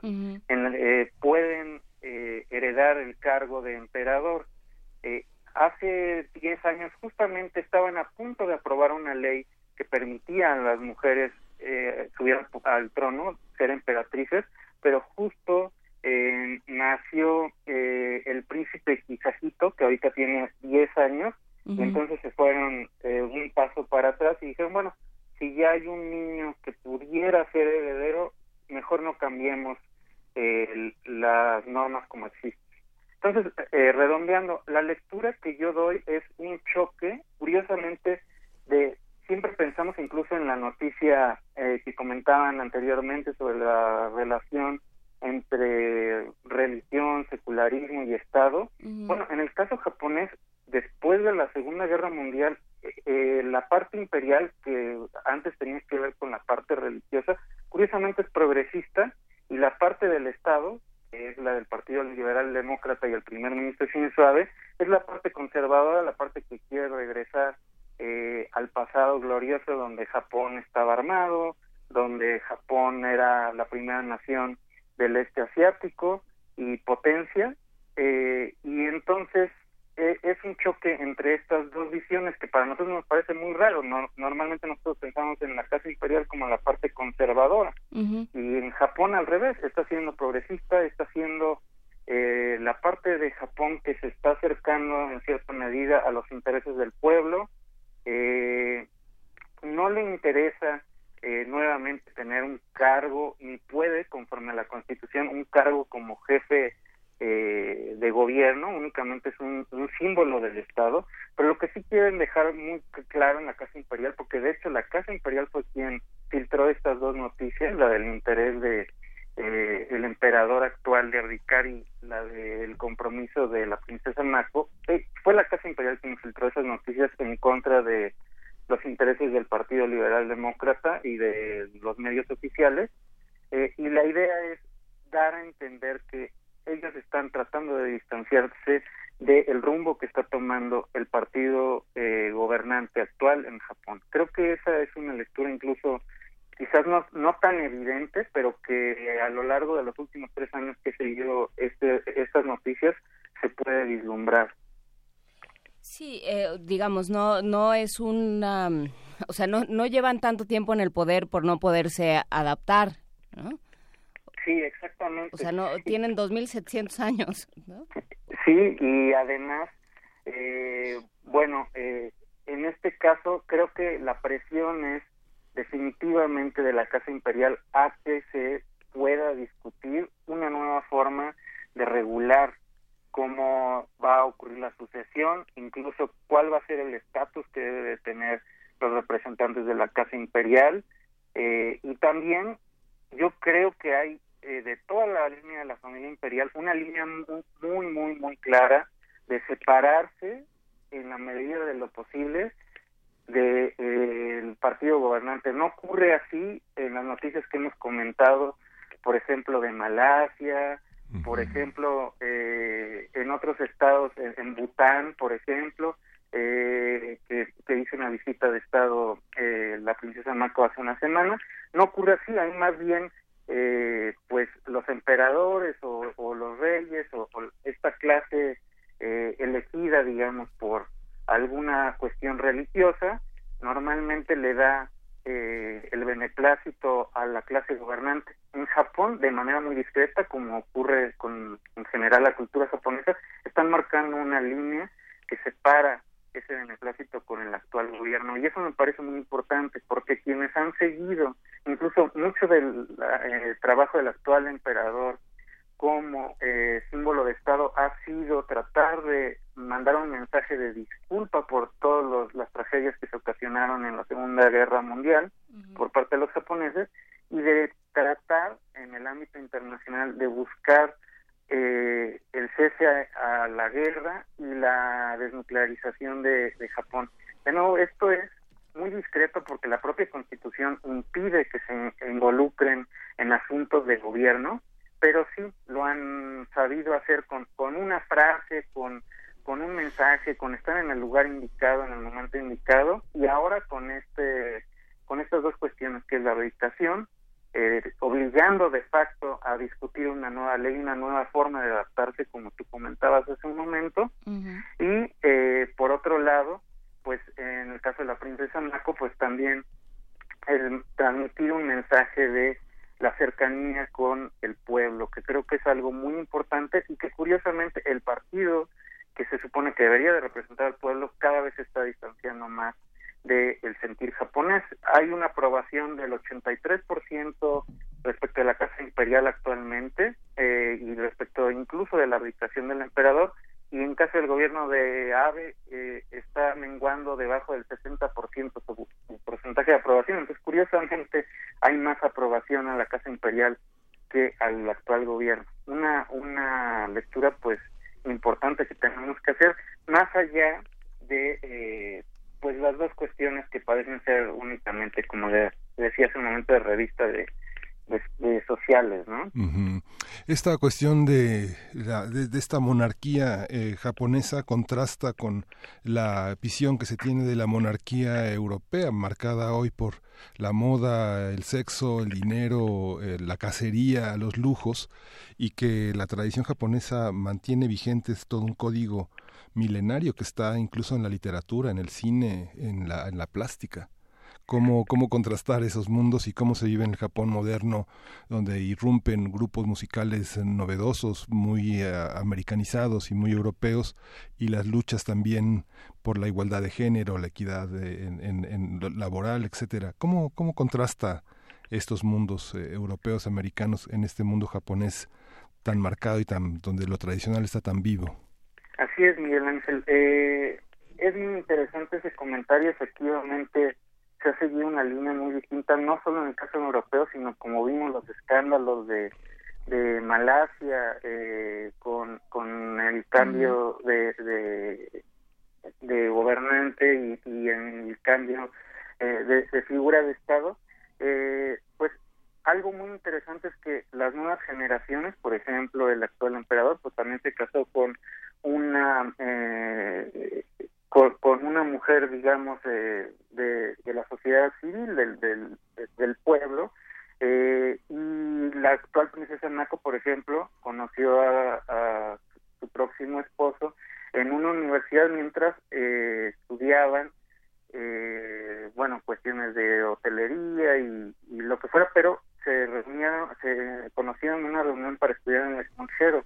Es decir, parece que la Casa Imperial se está adaptando más rápidamente a este tipo de cambios, a este tipo de eh, pues modernizaciones de la sociedad japonesa, que como decía que el propio partido eh, liberal demócrata y sus gobernantes, aún así es complicado porque el discurso oficial por el cual existe un emperador y la Casa Imperial habla de una línea ininterrumpida de 2.600 años por lo menos, y en donde ha habido, según ellos, eh, una línea de sangre eh, que no se ha contaminado, ese es el discurso oficial, durante esos 2.600 años. Obviamente hay pruebas históricas de que ha habido, sí ha habido cambios en esto, ha habido incluso algunos matrimonios con personas eh, probablemente coreanas, eh, muchas cosas, ¿no? Pero la tradición oficial habla de esta línea interrumpida. Va a ser difícil, pero lo más lo que a mí me resulta más interesante es que quienes están más abiertos son la propia casa imperial pero va a ser difícil adaptar esa cuestión de la, tradición milenaria los 2600 años de la sangre eh, transmitida a partir de la línea patrilineal, solamente los hombres pueden ser emperadores y solamente, esto también es importante, solamente los eh, hijos de la eh, de, de varones de la familia imperial pueden acceder al, al título de emperador, es decir, si se casara, por ejemplo, en el caso de la princesa Mako, eh, si tuvieran un hijo, eh, un, un varón, eh, no podría acceder al trono porque quien en, en un principio era de la familia imperial era ella, entonces no tendría oportunidad ni siquiera, pero además, eh, como existe actualmente la ley imperial, ella va a dejar de tener ese eh, cargo, eh, pues, de figura de, jefe de Estado, ¿no? Eh, de, de símbolo de, de- del Estado. ¿Cómo van a poder lidiar con estas cosas? Pues es algo muy importante y que va a ser difícil, sobre todo si se continúa con esta disparidad entre que alguna vez fue una misma eh, gobierno y, y el símbolo del Estado y ahora parece que se están distanciando cada vez más. Lo que sí puedo eh, augurar es que la figura del emperador todavía tiene y la figura de la casa imperial todavía tiene mucho respeto y todavía tiene mucha popularidad eh, por parte de la sociedad japonesa y yo creo que todavía van a buscar la manera en que continúe. Hay una una parte de, de lo que dices que me parece particularmente interesante, Fernando Villaseñor, que es eh, lo que sucedió, la, la idea de Jap- que Japón tiene de sí mismo. Porque eh, por lo que estoy escuchando y por lo que hemos hablado contigo a lo largo de estos años que llevamos conversando, eh, a partir, o sea, eh, Japón tenía esta tradición imperial, eh, de- militar, por supuesto, de dominación de, de, de su territorio, de, de dominación casi de su entorno, porque bueno, pues, Sí. tiene un entorno, un, un contexto geográfico adverso. Eh, y de pronto con la Segunda Guerra Mundial, obviamente se rompe todo esto y el trabajo que ha desarrollado en el, en, eh, desde mediados del siglo XX y lo que vamos del XXI para poder volverse a entender y volverse a, a construir como nación y volverse a, construir una identidad como nación, parece que es complicado. ¿Cómo, cómo hacen, no? O sea, lo que se mantiene es esta casa imperial, pero ya las, los poderes políticos son otros y la concepción y las posibilidades que tiene frente a su entorno geopolítico también son distintos por este cambio en la Constitución. ¿Cómo, cómo pasa esto? ¿Es así? ¿Lo ves tú así también o estoy ya... de- No, no, no, definitivamente eh, ha habido un intento de reconstrucción de la identidad nacional. Ayer justamente estaba reflexionando eh, sobre esto, que sería incluso más sencillo tratar de construir una identidad nacional que estuviera eh, mm, como lo hizo Alemania, por ejemplo, cómo reconstruirse después de estas atrocidades y esta vinculación de eh, eh, Alemania uberales, Alemania sobre todos los demás, eh, y pero fue un, eh, Ay, se fue. de la Unión Europea y Se nos está yendo la, la comunicación Ferna- con Fernando Villaseñor, justo cuando nos iba a explicar la identidad, la construcción o reconstrucción de la identidad del pueblo japonés. Es, es, es dramático de pronto pensar que, que en un par de años se te, se te descompone el país, se te deshace lo que eras, ¿no? Esta Sí. idea de imperio, esta idea eh, poderosa de Japón, de pronto se, se ve se ve frente al terrible juicio de la historia. ¿no? Sí, y que está en todo, está en toda la cultura japonesa.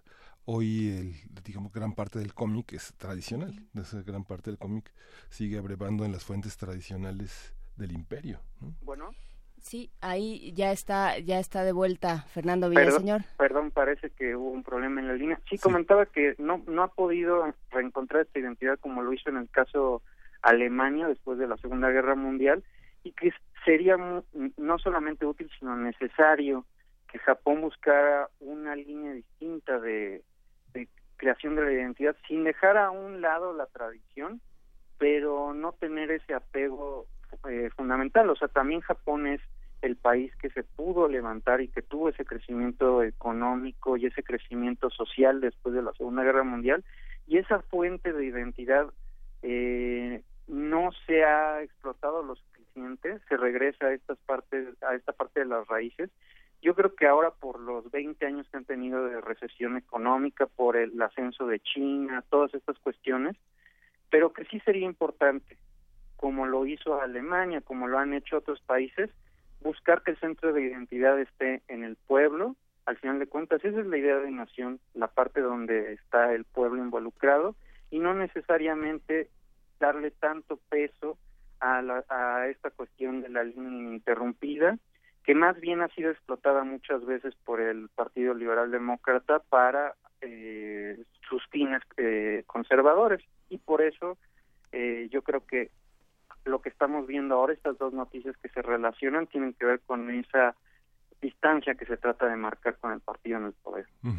Fernando, mm, después del milagro japonés, muchos de los que estudiamos en su momento el gran desarrollo económico de Japón, nos imaginábamos a un pueblo japonés este, prácticamente sitiado en las líneas de producción fabril y en las oficinas de grandes ejecutivos en jornadas de trabajo extenuantes.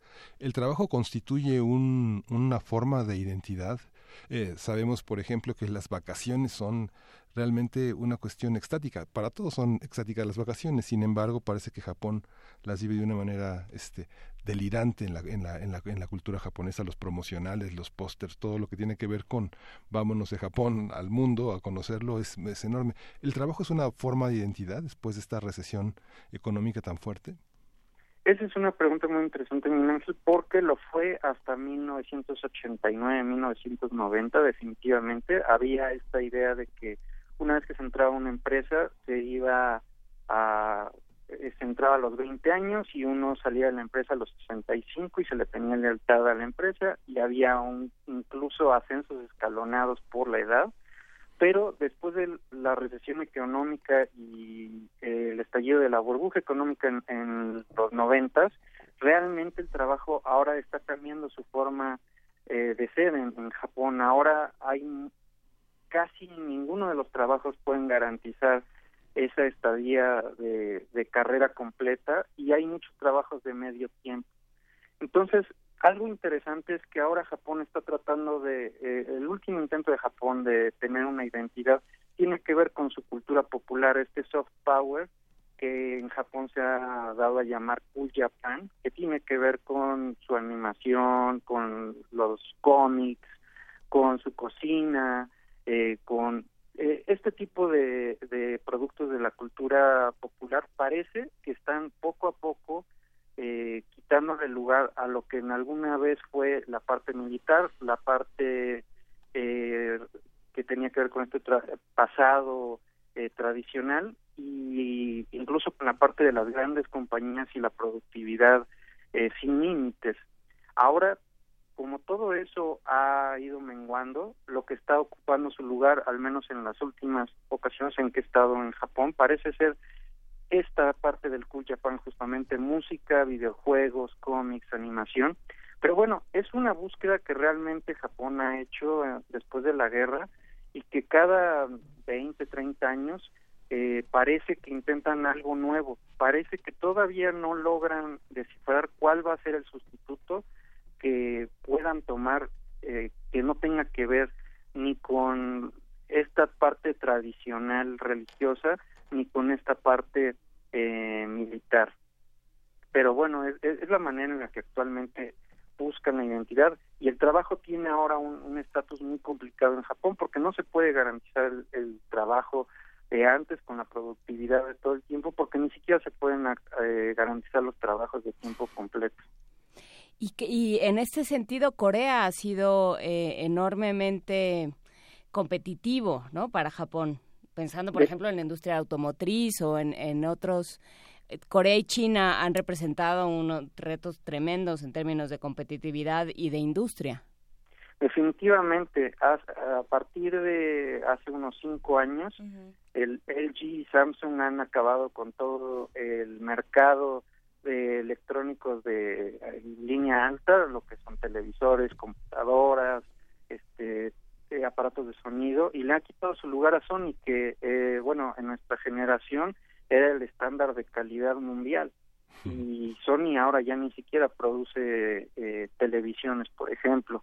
Y China, desde hace algunos años, se ha considerado como el verdadero y auténtico rival eh, de Japón e incluso la sociedad civil está muy preocupada de los intereses de China, a diferencia de todas las locuras que están ocurriendo en Estados Unidos, la amenaza que se ve real, porque es además un pueblo que ya ha intentado eh, invadir eh, Japón, con el que se tienen relaciones complicadas a partir de la guerra del Pacífico, es China.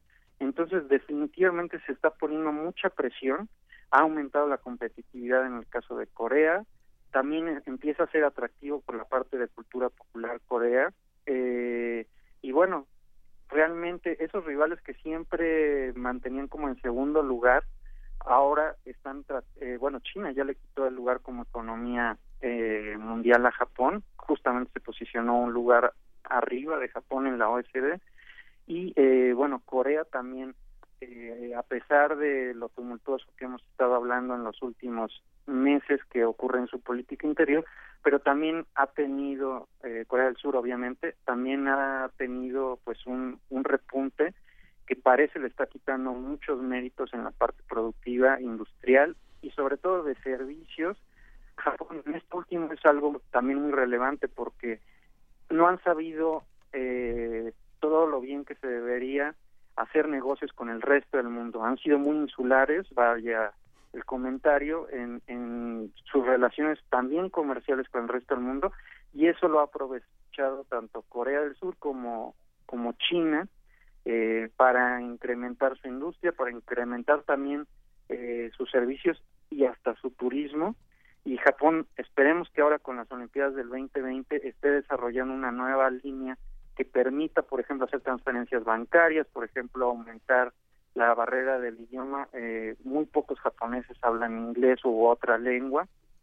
Todo eso es una inversión que se tiene que hacer, pero al mismo tiempo es un, sería un choque con la visión eh, monolítica de Japón como esta cultura tradicional y es todos a, adáptense a nuestro sistema, nosotros no nos adaptaremos al sistema internacional, pero obviamente eso ya no tiene sentido en una sociedad global. No, y menos eh, eh, viniendo de un de, de, un pueblo tan vapuleado como, como el japonés.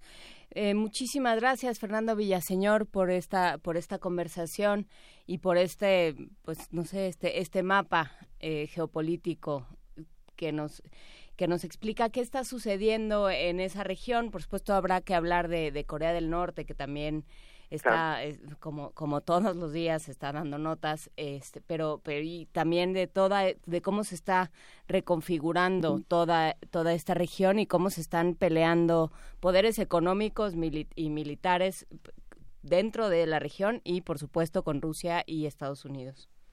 Muchas gracias y claro que sí estoy a sus órdenes. Gracias, Fernando. Gracias. Gracias. Nos vamos con música, una pieza más de Leones, Lion is Burning, el, el, león se quema, a cargo de la orquesta Polirritmo de Cotonou, una banda de Benin, país africano, Benin, Benin, país sí. africano de la costa atlántica que toca sobre todo, no el país, sino la banda, Afrobeat, Funk y Sucus. Esta pertenece al álbum Cotonou Club del año 2011. Cuenta con la participación de, los dos, de dos de los integrantes del grupo escocés de indie rock Franz Ferdinand. Ok. Se sugiere, dice aquí eh, Ricardo Peláez en las indicaciones que nos manda, se sugiere apagar la luz normal de la cabina y prenderlas de colores junto con la esfera de espejos que cuelga del techo para escucharla y que se pongan a ejecutar sus mejores pasos de discoteca. Luisa, que no está, lo sentimos muchísimo, Peláez. Juana Inés y Miguel Ángel, eh, Ricardo Peláez, esto era para un día en el que sí pudiéramos tu, tener algún tipo de movilidad. El día de hoy se complica, pero Vania desde su silla ya está bailando. Vamos a escuchar a eh, Lion is Burning, El León se quema con la orquesta polirritmo de Cotonou, de, del disco Cotonou Club.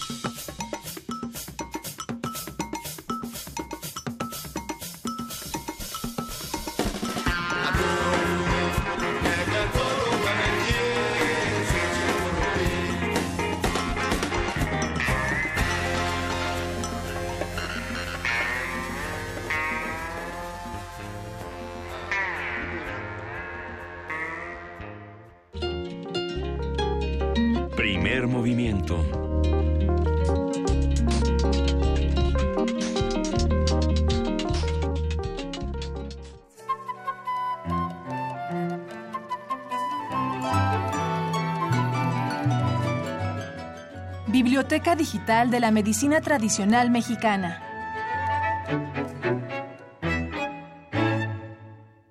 Se denomina Medicina Tradicional Mexicana al sistema de conceptos, creencias, prácticas y recursos materiales y simbólicos destinados a la atención de diversos padecimientos y procesos desequilibrantes cuyo origen se remonta a las culturas prehispánicas, pero que como toda institución social ha variado en el curso de los siglos, influida por otras culturas médicas, por los cambios en el perfil epidemiológico de las poblaciones y por factores médicos de diversa índole.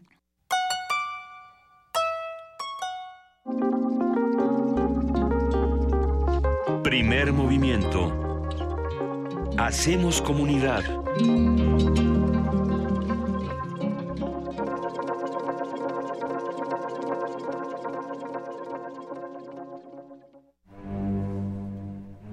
Una orquesta en la cocina Cuarteto de cuerdas en el auto. y un violonchelo solista sentado en el sillón favorito de la sala. Orquesta Filarmónica de la UNAM. Desde la sala Nezahualcóyotl. Escucha los conciertos los domingos al mediodía. Desde la comodidad de tu casa. 96.1 FM. Radio UNAM. De las vistas de Salvador Toscano a la época de oro. Del celuloide a la era digital. Filmoteca UNAM. Sala de exposiciones, acervo y restauración, cine en línea, talleres, hemeroteca. Circuito Mario de la Cueva, frente a la Facultad de Ciencias Políticas y Sociales. Entra a www.filmoteca.unam.mx. En Facebook y Twitter somos Filmoteca UNAM. Ahí encontrarás la oferta visual que tenemos para ti. Filmoteca UNAM. Dicen que hablando se entiende la gente. Nosotros creemos que es dialogando. Dialogar para intercambiar ideas. organizarnos y entender a los demás. Comprender qué nos disgusta o qué nos gustaría cambiar. Este es el primer paso. Por eso, participemos en las más de 600 mesas de diálogo que habrá por todo el país. El diálogo es muy importante para el futuro de México. Infórmate en INE.mx y participa. Toma la palabra y hazla valer. Instituto Nacional Electoral, INE. La muestra Impresiones de México, la estampa y las publicaciones ilustradas del siglo XIX ofrece más de mil imágenes del arte gráfico de México y su evolución durante el siglo XIX, fuente del vasto imaginario que ya forma parte de la rica cultura visual del país. El público puede visitar la exhibición que da cuenta del desarrollo de la gráfica y la estampa mexicana en el Museo Nacional de la Estampa, en el Centro Histórico de la Ciudad de México. La vida del pobre no es el baile. La vida del pobre son las caminatas en el polvo. En el marco de la celebración de su 80 aniversario, Radio UNAM te invita a la presentación del radioteatro El Árbol, de Elena Garro. Con Margarita Castillo, Elena de Aro y Luz Angélica Uribe. Dirección, Eduardo Ruiz Aviñón. Sábado, 17 de junio, a las 5 de la tarde. En la sala Julián Carrillo de Radio UNAM. Adolfo Prieto 133, Colonia del Valle. Entrada libre. Matar debe ser un instante terrible. Radio UNAM. Experiencia sonora. En un mundo digital y visual, ¿cómo estimular los oídos de los pequeños? Asiste al conversatorio. Juguemos a la radio. Una charla para conocer y reflexionar en torno a este medio de comunicación y su interacción con los niños. Domingo 18 de junio de 10 a 11.30 de la mañana a través del 96.1 de FM. Participan Radio Educación, el Instituto Mexicano de la Radio y Radio UNAM. El cuento Otavia de Federico Campbell fue escrito en 1964 y ahora en descargacultura.unam lo tienes al alcance de un clic. Otavia caminaba por aquella banqueta con sus pantalones de invierno y su bufanda. Así tenía que andar, porque aunque era verano, las tardes de la aldea empezaban a enfriarse desde las cuatro. Visita www.descargacultura.unam.mx. Primer movimiento. Podcast y transmisión en directo en www.radiounam.unam.mx.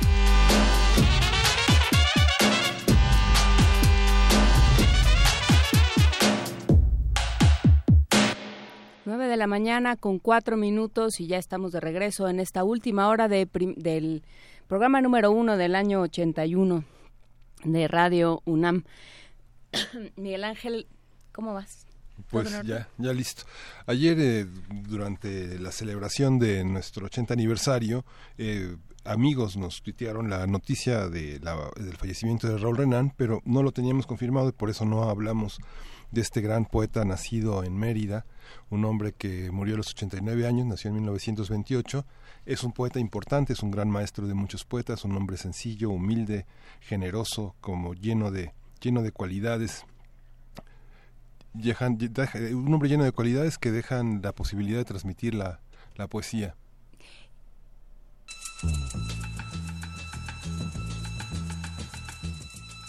Es hora de poesía necesaria.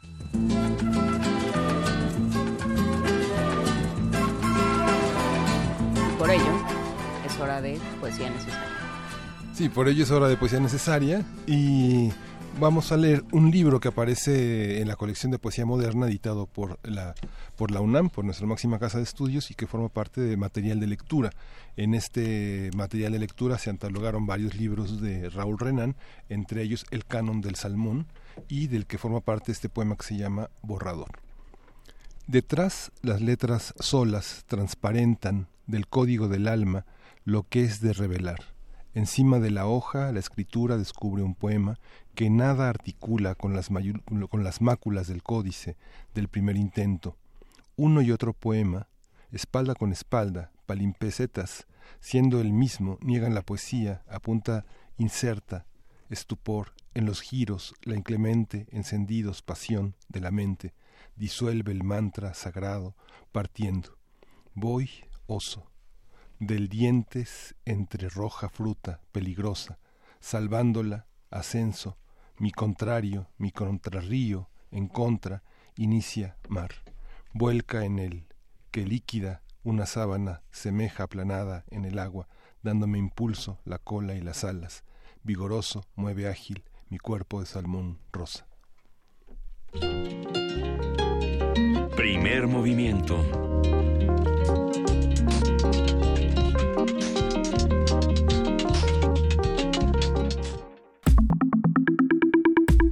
La mesa del día.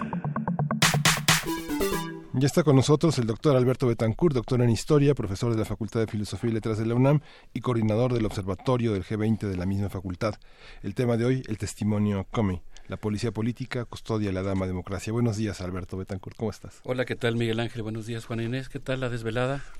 No, pues la desvelada no para nosotros no fue tan grave porque acabamos de transmitir a las 10, pero como quiera cansa. Y bueno, pues ya está, pero ya estamos aquí. No no se les ven los estragos, se ve que ya ¿No? ¿Y tu graduación este, de lentes cómo va? ¿Tu miopía cómo va? Porque estamos hechos unas piltrafas. Ambos dos, pero seguimos aquí muy contentos. Cuéntanos cómo cómo viste, literalmente cómo leíste a eh, la comparecencia de Comi. Pues creo que el mundo entero presenció un espectáculo político, mediático, en el que se presentan dos luces contradictorias. Por una parte, pues este, digamos, puesta en escena del funcionamiento de las instituciones, de la posibilidad de la caída de Donald Trump, que es vista desde luego con alivio en amplios sectores de la población mundial, no solamente en los Estados Unidos. Y por otro lado, a mí me preocupó mucho, no sé si coincidan conmigo, pero yo vi también proyectado en el Congreso de los Estados Unidos, en, el Senado, en ese edificio construido por la firma Carrera Hastings, el fantasma de John Edgar Hoover y las peores prácticas realizadas por el FBI. El 29 de julio de 2013, el abogado de origen irlandés James Comey fue nombrado para dirigir el FBI por los siguientes 10 años. Sin embargo, no acabó su periodo, terminó mucho antes porque el pasado 9 de mayo fue despedido por el presidente Donald Trump.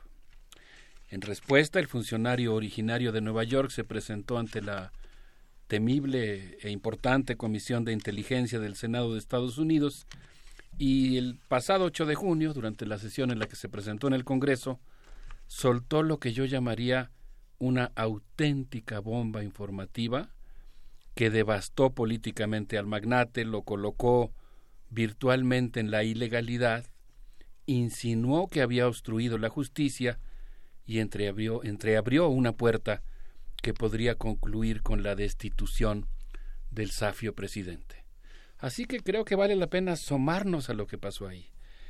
Y bueno, pues yo eh, acudí a los documentos del Senado, vi el video que fue posteado por el periódico, que fue colocado en la red por el periódico The Washington Post. Es toda una escena impresionante, ¿no? La entrada de Comey. La vi varias veces. Oh, bueno, porque además Comey, ¿cómo le gusta el, el histrionismo a Comey? ¿eh? sí. Ay, qué bonito es las qué, qué, bonito es tener amistades que estudian literatura, porque encuentran las palabras más adecuadas y oportunas.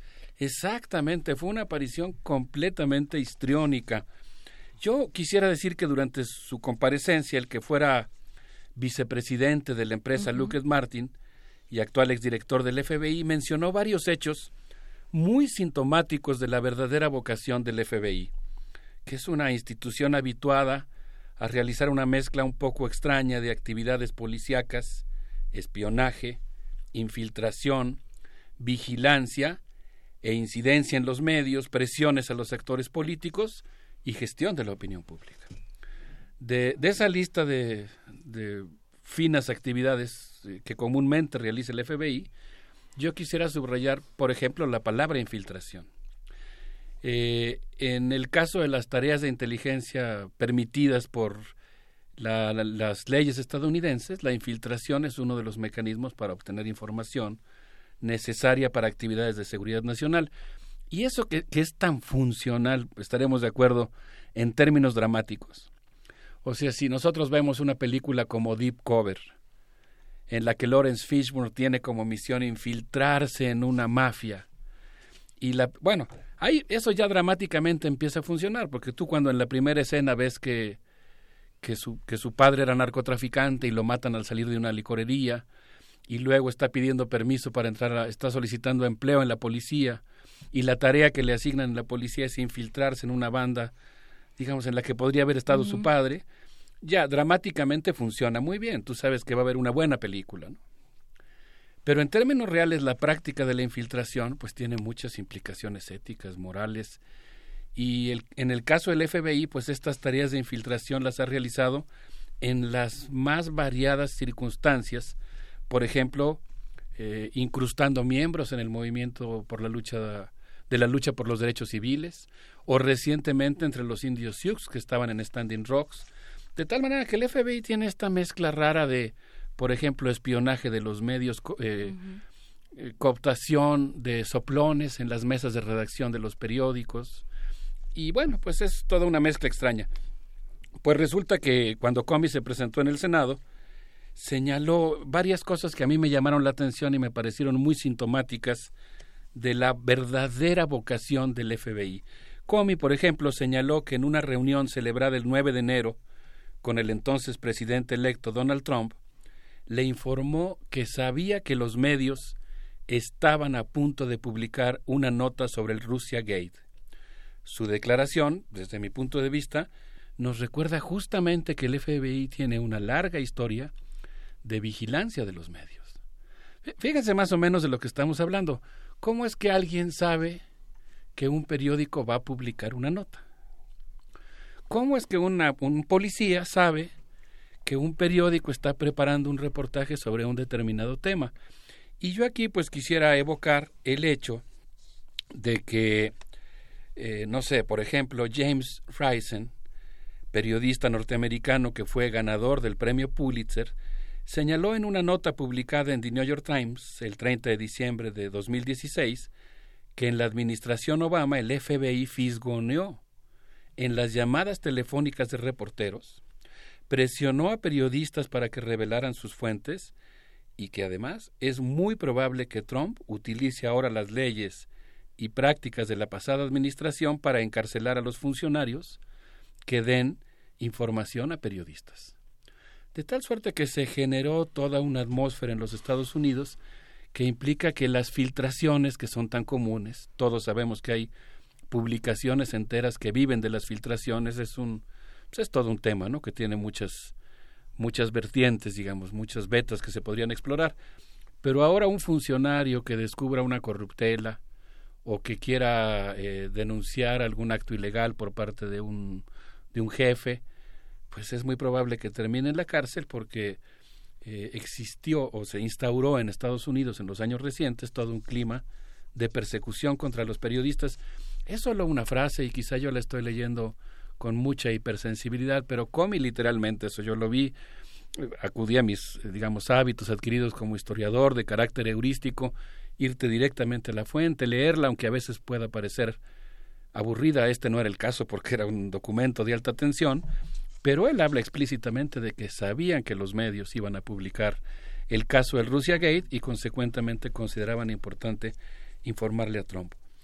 Por otra parte, bueno, y, y, sí me hizo pensar en esta cosa de cómo, cómo el FBI es una cosa que está documentada por Ryzen, uh -huh. tiene esta práctica de comprar personal que trabaja en los medios de comunicación para que le esté dando información por adelantado respecto a las líneas editoriales. No, y también está el otro lado de las filtraciones, que es algo que se ha discutido mucho en medios y de lo que han hablado mucho eh, los militares y diferentes miembros de, la administración.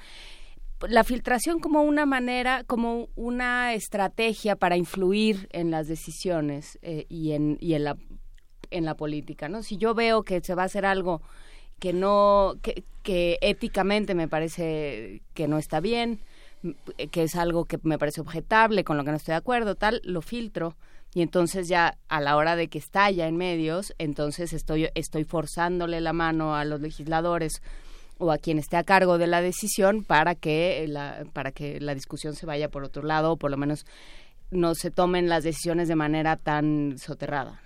Por supuesto, tú hablaste ahorita de un caso, digamos, ético, ¿no? En el que alguien movido por su conciencia y en apego al espíritu al que debería de consagrarse su institución, decide intervenir y abortar algo que es ilegal o que es incorrecto o que se despega de la línea del curso de acción que considera conveniente. Pero desde luego están las rivalidades entre funcionarios y con Trump y con Trump entre eh, subsecretarios así han funcionado todas las todas las filtraciones ¿no? ahora una manera de oponerse. Ahora obviamente es toda una línea de investigación todo un tema que además hay mucha gente en nuestra comunidad universitaria que lo estudia que tiene que ver con la relación entre los medios y el gobierno entre el juego digamos político que se que se da de muy diversas maneras entre los entre los periodistas y los políticos pero aquí hay un tercer ingrediente, que es el que yo quisiera subrayar en este momento en particular, para no dejar tan abierto el frente del tema gigantesco, importante de las filtraciones. El tema de la intervención de la policía. Es decir, el hecho de que la policía vigile los medios y, y utilice esa vigilancia para influir en el trabajo periodístico y en la conformación de la opinión pública. Es un primer elemento, una primera, un primer rasgo que yo leo en la intervención de Comey. Comey agregó que en esa primera reunión quiso informar al presidente eh, electo de la inminente publicación, sobre todo con el objetivo de que él pudiera preparar una sesión de información defensiva. Es el término que él utiliza. Eh, agregó además que durante la cena, en una reunión posterior sostenida en la Casa Blanca, el 28 de enero, cuando el presidente le dijo, quiero lealtad y espero lealtad, él le respondió, no me moví.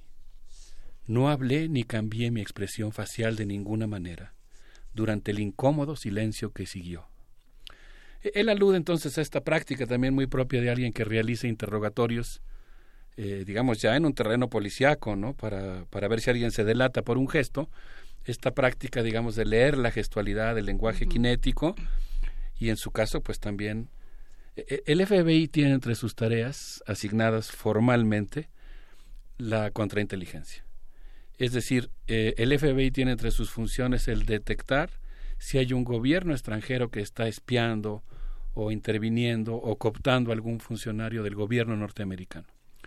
Y, y, en ese ámbito es que se desarrolla toda esta atmósfera que tú muy bien me definiste como histriónica, en la que Comey aparece en la sesión ante el Senado efectivamente, en una cosa teatral, sin mover un solo músculo durante un minuto de flashazos.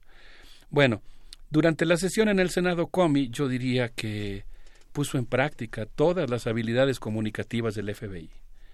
Inició su sesión fotográfica sin mover un solo músculo de la cara. Eso de veras fue impresionante. Vean la escena. Yo la tomé del, del periódico The Washington Post.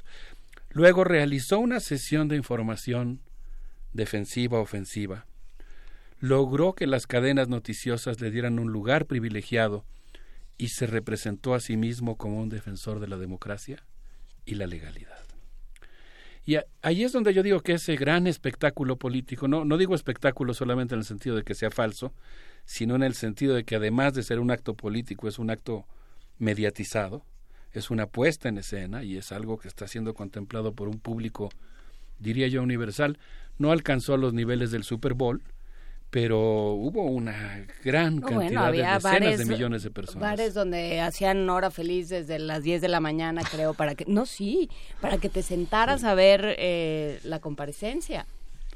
Exactamente, entonces pues eso realmente fue un acontecimiento político, legal, mediático, que generó la expectativa de una probable caída de un presidente que constituye una preocupación para el mundo entero generó una atmósfera tipo Watergate, solamente que en aquel entonces, pues el caso Watergate fue justamente por el uso ilegal de las agencias de inteligencia para espiar a los contrincantes y ahora era al revés, ahora, ahora eran las agencias de inteligencia poniéndole un aparente coto al presidente de los Estados Unidos. Entonces los políticos se pusieron sus mejores trajes y corbatas para el día del show mediático, en el que serían observados mientras realizaban un ritual político. Y yo creo que pues valdría la pena eh, leer el acontecimiento también desde el punto de vista de lo que significa que la policía política de los Estados Unidos tenga una incidencia tan fuerte en la vida democrática de 321 millones de estadounidenses. Hay que recordar que fue justamente Comey el que reflotó la campaña de Trump. Es decir, fue, fue Comey con una declaración que hizo en octubre de 2016, el que dijo que había una investigación eh, contra Clinton, lo que permitió que volviera a aumentar algunos puntos Trump. Así que estamos viendo que ahora el FBI tiene esta posibilidad, la policía política, de incidir de tal modo que puede poner y deponer a un presidente. Y yo creo que para reflexionar un poco sobre el tema valdría la pena que escucháramos a Saul Williams, Down by the Ignorance, en esta emotiva composición que habla sobre la indiferencia de la clase política, que además termina con una catarsis del cantante que es muy impresionante. No la vamos a escuchar completa, pero a ver qué les parece.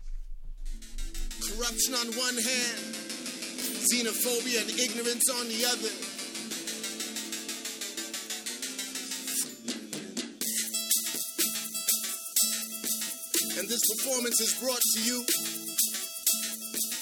by the Clinton Foundation and the NPR offices live in Trump Tower.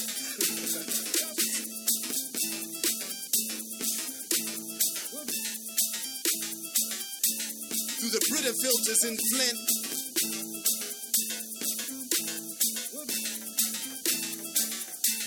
Jesus walking across the Asian.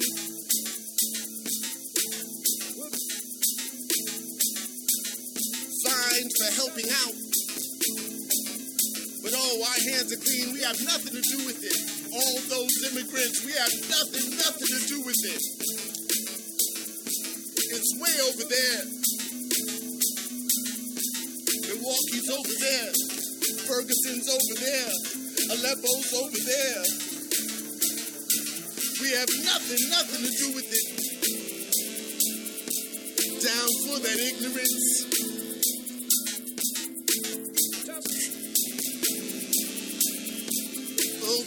Hands are clean.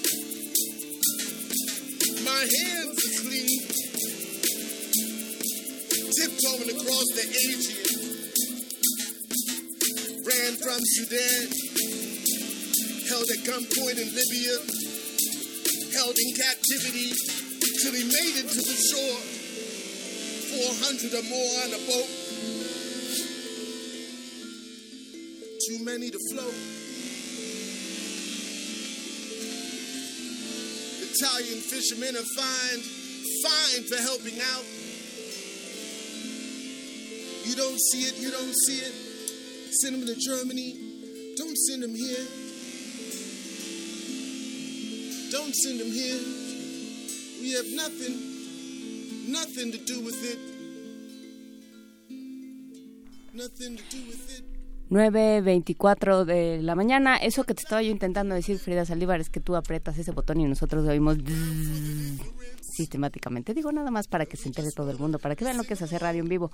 Alberto Betancourt, eh, qué grave que, eh, que se esté tomando, qué grave no, qué interesante en términos históricos eh, que ahora los buenos sean los del FBI. Sí es muy preocupante el nivel de intervención política que está teniendo la policía en el curso de los acontecimientos en Estados Unidos. Eh, quiero decir nada más para, para salir de esta cosa muy emotiva de Saul Williams, que él termina diciendo, bueno, seguramente va a venir un superhéroe, pero ¿y la realidad? ¿Y qué vamos a hacer en la realidad? Porque en la realidad no va a llegar un superhéroe. Y, ¿Y qué pues vamos él, a hacer contra los ignorantes? Que eso es, ¿no? Con- contra los ignorantes en el poder. Sí, tenemos que combatir a la ignorancia entre todos. ¿Y cómo dejamos que los ignorantes llegaran al poder? Esa es la pregunta. Sí, tenemos que tomar otra, tenemos que tomar una decisión existencial al respecto y esa decisión pues tiene que tener eh, la voluntad del conocimiento, digamos, ¿no? Con conocimiento, con humildad. Hay fenómenos como este, ¿no? A los que es muy difícil aproximarse. Pero por lo mismo yo creo que vale la pena recordar que el FBI ha practicado numerosas acciones legales e ilegales en las que se arroga la capacidad de decidir quién es un buen estadounidense, quién está en la ilegalidad, quién es subversivo y quién es terrorista. Y yo creo que basta recordar, por ejemplo, el hostigamiento contra Martin Luther King, a quienes diversas fuentes afirman que el propio John Edgar Hoover instó a suicidarse tras darle a conocer que se habían grabado conversaciones personales supuestamente comprometedoras. Claro, estoy hablando de un acontecimiento lejano, estoy hablando de una institución compleja como es el FBI. Supongo como será el caso de muchas policías que alguien que está padeciendo un secuestro, etcétera, pues puede ser que en cierto momento vea con, auténtica satisfacción que llegue la policía a rescatarlo. Pero es también una institución que tiene también ese otro componente. Pues es que es una paradoja muy interesante eh, en términos teóricos y, y, por supuesto prácticos, que es el, pleito eterno entre la libertad y la seguridad. ¿no? Quieres ser libre, sí, pero necesitas que yo te cuide. ¿no? Tu libertad, para que sea libertad y para que la puedas disfrutar, tiene que tener límites y los límites los pongo yo y lo hago por tu bien. Venimos de una discusión sobre la, sobre la Inquisición, que es un poco el mismo asunto, ¿no? Me estoy preocupando por tu alma, si es que no, no me salgas con que te estoy coartando. Yo sí estoy preocupado por ti. Es lo mismo que pasa aquí, ¿no? ¿Cuál libertad? Lo que necesitas es que yo te cuide. Sí, venía yo escuchando en el camino la conversación y dije, bueno, de alguna manera lo que estamos viendo es una especie de actualización. Claro. Como toda actualización hay cosas que ya no son así o que son diferentes, pero si hay este espíritu persecutorio, digamos, si hay si hay, una si hay una línea de continuidad respecto a lo que significa que haya alguien que esté preocupado por tu bien y tenga un inmenso poder, como en este caso esta figura que yo que, a mí se me ocurrió, ¿no? Es que estaba yo leyendo a Amy Goodman y a Dennis Monaghan, quienes plantearon en Democracy Now que las grandes cadenas noticiosas, más o menos lo que tú coincidías al de, decirme eh, fuera del aire, eh, ambas autoras señalan que las grandes cadenas noticiosas evaluaron el desempeño del superpolicía por su contribución al derrumbe del presidente que le ha declarado la guerra a los medios, sobre todo a los medios eh, un poquito liberales o con la menor, sea con un milímetro de, de distancia crítica. Y, dicen las autoras que las habilidades retóricas de Comey le permitieron su conversión de intimidante policía con permiso para matar, cosa que está consagrada en las leyes, a una especie de caballero que monta un caballo blanco y galopa para salvar la República. La comparecencia, abundan las autoras, ofreció una oportunidad única, sin embargo, que fue desaprovechada para interrogarlo sobre las actividades desplegadas por la policía política que dirigió al señor Comey hasta hace un mes. Y, y ellas plantean una serie de preguntas que a mí me parecieron extraordinariamente pertinentes cuál es el alcance de la vigilancia del FBI a periodistas. ¿Por qué el FBI calificó de terroristas a los pacíficos indios Sioux de Standing Rock que fungían como guardianes del agua? ¿Por qué infiltró el FBI al movimiento Ocupa Wall Street? ¿Cuántas personas fueron encarceladas injustamente como resultado de la operación COINTELPRO? que se realizó de los años 60, creo que hasta los años 80. Y sobre todo, cuántas personas siguen encarceladas aún por acusaciones falsas fabricadas por el FBI. Godman cita la información de un medio que se llama The Intercept acerca de que el FBI contrató a la empresa Tiger Swan para infiltrar al movimiento Guardianes del Agua, al que calificó de insurgente como ustedes recordarán, porque justo en el aniversario de primer movimiento el año pasado, ya viene el tercero, ¿verdad? Ya, ya. Pero en el segundo aniversario estábamos aquí partiendo el pastel e hicimos una intervención sobre esta importante e histórica victoria del pueblo Sioux defendiendo el agua contra las eh, empresas petroleras que intentaban que un oleoducto cruzara por sus territorios y que se practicara el fracking en, en una zona aledaña a la reservación cuál era el motivo para que un movimiento social que se estaba planteando defender el agua fuera infiltrado por el FBI. Entonces a mí me gustó esta idea de no, no construir mediáticamente el relato del paladín que entra con su caballo blanco a defender a la dama de democracia, sino más bien pues plantear la preocupación de qué está pasando en esta relación entre, entre policía política y democracia en el caso de los Estados Unidos, lo cual no quita desde luego la carga libidinal que puede tener el deseo mundial de que Trump, eh, que es un, sin lugar a dudas un gran peligro desde muchos puntos de vista para la paz mundial, pues pudiera ser eh, contenido o en su caso pues incluso removido del cargo no eso eso digamos eso está flotando en el aire es un deseo que está ahí pero habría que ver pero habría que ver cómo digamos y ¿no? quién y, Exactamente. y- y bajo qué argumentos porque si si piensas el FBI se va a erigir como como dices el gran paladín de la democracia, la libertad y, y los, las buenas costumbres políticas y va a decir este señor se va porque ah, trae un tiradero, pues no, no apunta a que vaya a ser algo bueno. Eh, escuchaba alguna, algún, algún momento una mesa y habló una mujer, era una mesa de un medio estadounidense de la radio pública, y habló una mujer y dijo, ustedes no estaban cuando Nixon, pero yo sí me acuerdo. Y sí fue enormemente grave para, para la nación y para las instituciones. Entonces tampoco es tan sencillo. ¿no? O sea, es, por supuesto que sí tiene esta cosa catártica, ¿no? Este, el, el Schadenfreude, el, el gusto por el, por el mal ajeno, ¿no? Que tanto nos entusiasma, pero, pero pues es muy grave, ¿no? Por supuesto que es muy grave. sí yo, yo pienso que Y es no es no es gratuito, pues no es no es barato. Pienso que es todo un reto hermenéutico interpretar acontecimientos tan complejos y tan importantes como ese, pero por lo pronto pienso que nosotros como espectadores desde México, situados eh, aquí en las instalaciones de Radio UNAM, o, o más alegóricamente en todo Copilco el Bajo, digamos en el campus universitario, tenemos que construir esa mirada crítica que nos permita observar ese espectáculo como críticos del teatro político que se está montando, y pues desde luego reivindicando la auténtica democracia que tiene que ver con valores, que tiene que ver con participación ciudadana y en ese sentido pues pienso que existen muy buenas razones para oponerse a Trump, una queja que yo tengo con muchos funcionarios mexicanos que no lo están haciendo, pero pues eso no quiere decir que nos salíamos con cualquiera, digamos, ¿no?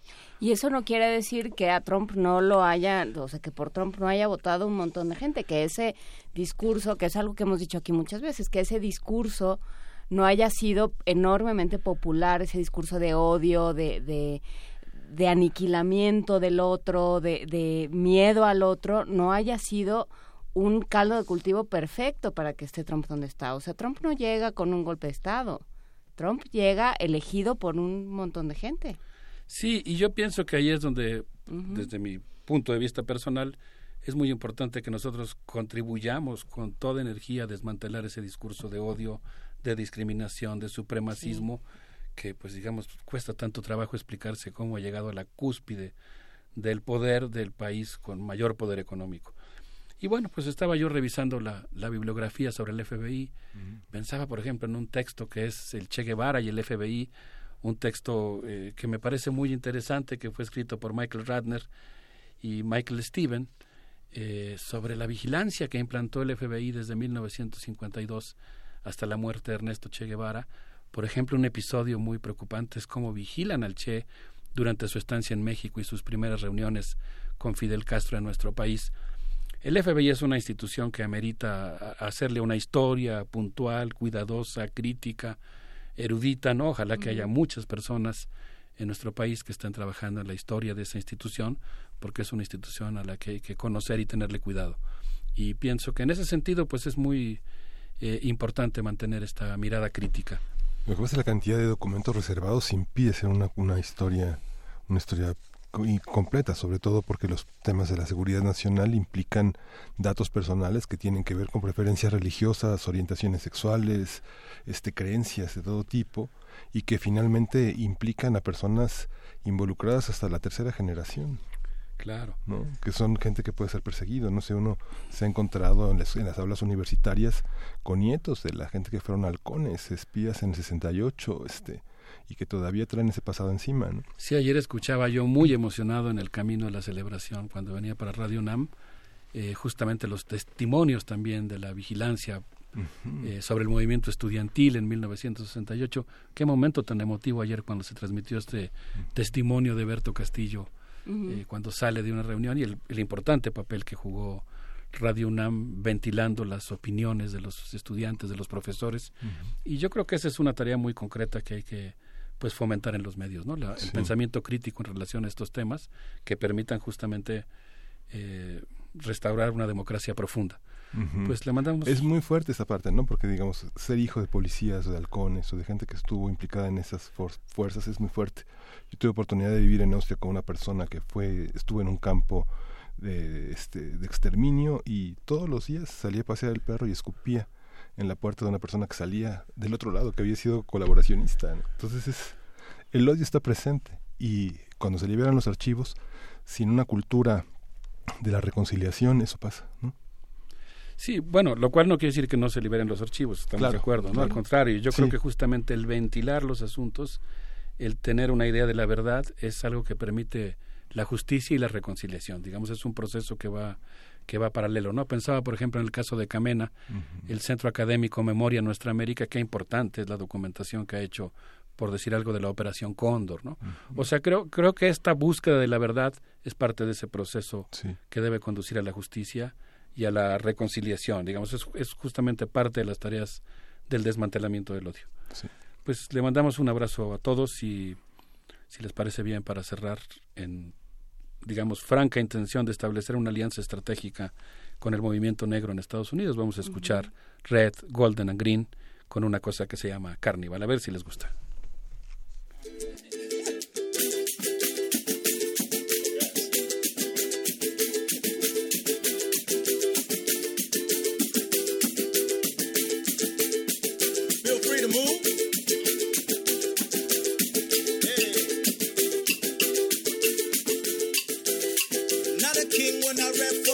People. Eh. Hey. From the east to the west, get a reload. Hey. Eh. All the nicks that I sell, they be legal. Hey. I'm a West Indian to my weak bones. I confuse you when I tell you that I'm green donor. Left side where the people never say hola. Willpower to my roots, now I need solar. Got some running in the coop, now I need cola. Hey, DCB, home of the go-go. IET, we right by a conga. I might be late to the combo, but I ain't never too late for a carnival. Oh times hard. Meet me at the carnival. No police, no need at the carnival. My, my soul, got me at the carnival. Honey, darling, love me at the carnival. Celebrating our forefathers in more ways. than Denying the fourth fall on the fourth day of July. Ignoring all of the swordplay. Only rhyme cause you're trying to bore fame. You're a boss with ill advised informants. I could pay the cost and still acquire endorsements. All we do is spark and couple all of the fortunes. I just wanna talk and mourn all of the corpses. Every single ward's in a comatose. Soaking up the media and overdose.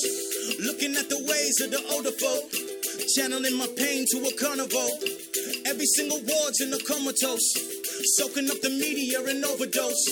Looking at the ways of the older folk. Channeling my pain to a carnival. Hey, time's hard. Meet me at the carnival. No police. No need at the carnival.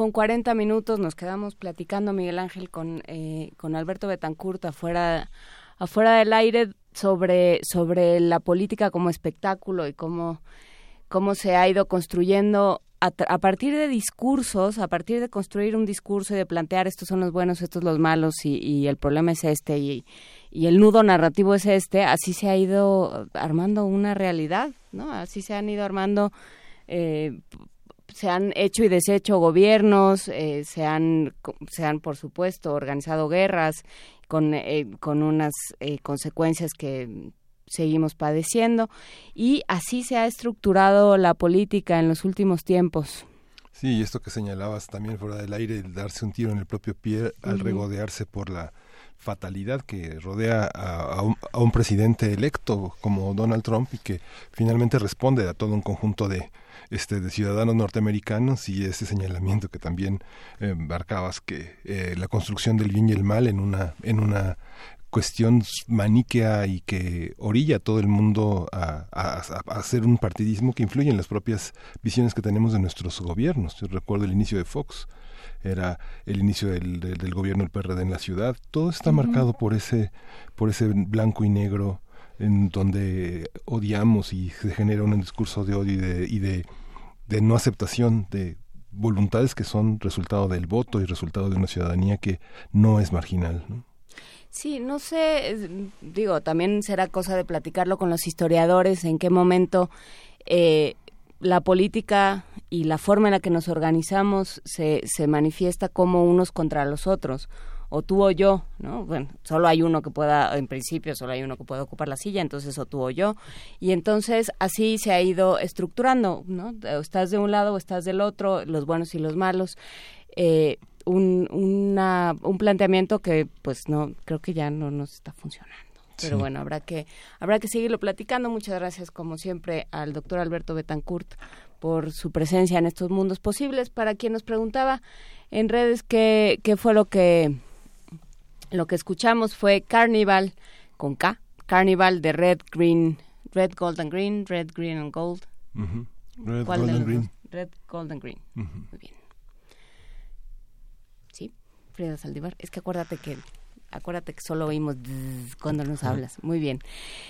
Habló Sergio Albarrán, él estuvo ayer con nosotros leyendo un poema, si no me equivoco, de Guy de Maupassant, eh, larga vida Radio UNAM, dice, y a primer movimiento, pues eso esperamos y en eso estamos. Y Pedro González Gómez nos pide, él es él es Mije y nos pide que se hable más de la población indígena en México. Lo, lo invitamos a, a, escuchar Calme Cali. Eh, ya acabó su temporada. Hoy, es, hoy cierran la primera temporada. No, Hoy a las 10 de la mañana puede escuchar Calme Cali, no, estoy, no, entendí, pero sí. Hoy a las 10 de la mañana puede escuchar Calme Cali. Eh, habló Sergio Cárdenas, el, el, maestro Sergio Cárdenas, compositor y director de orquesta, nos manda saludos por los 80 años y nos invita a un concierto este viernes 16 de junio, o sea, mañana, a las ocho y media, el oratorio Elías de Mendelssohn con la Sinfónica Stanislao Mejía de la Facultad de Música de la UNAM, que él mismo dirige, en la sala Nezahualcóyotl. Vamos a escuchar un, un fragmento de esto que nos, nos eh, a lo que nos invita el maestro Sergio Cárdenas. Estamos agradecidos también con la participación del público que se sumó al hashtag Yo escucho Radio UNAM para, que es un un largo abanico de lecturas posibles que orientarán también los próximos 80 años de Radio UNAM. Vamos a escuchar el audio de Sergio Cárdenas.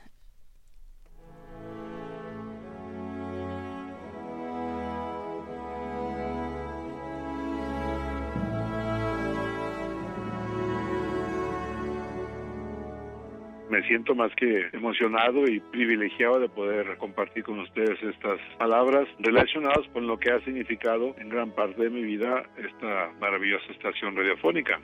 Recuerdo desde mi llegada a la Ciudad de México, cuando yo tenía apenas algo más de 16 años, de inmediato entré en contacto con estas manifestaciones culturales y Radio UNAM fue pues muy decisiva, muy ilustrativa y yo creo que incluso hasta educativa en aquellos tiempos en que yo estaba haciendo mi incursión apenas en las actividades musicales. Recuerdo que con frecuencia programaba los conciertos que eran a partir de las 10 de la noche y así conocí por aquellos años obras tan emblemáticas y algunas que creo todavía no se hacen en México, como las Beatitudes de César Frank y algunas otras similares. Y claro, siempre fue una gran aportación a mi desarrollo este contacto con Radio UNAM. Por lo tanto, no puedo estar más que feliz y agradecido por esas celebraciones del octagésimo aniversario, deseando pues cuando menos otros 80 más. Yo creo que es una contribución ya absolutamente imprescindible en la cultura mexicana me parece de gran orgullo que sea nuestra UNAM la que hace estas aportaciones a la cultura.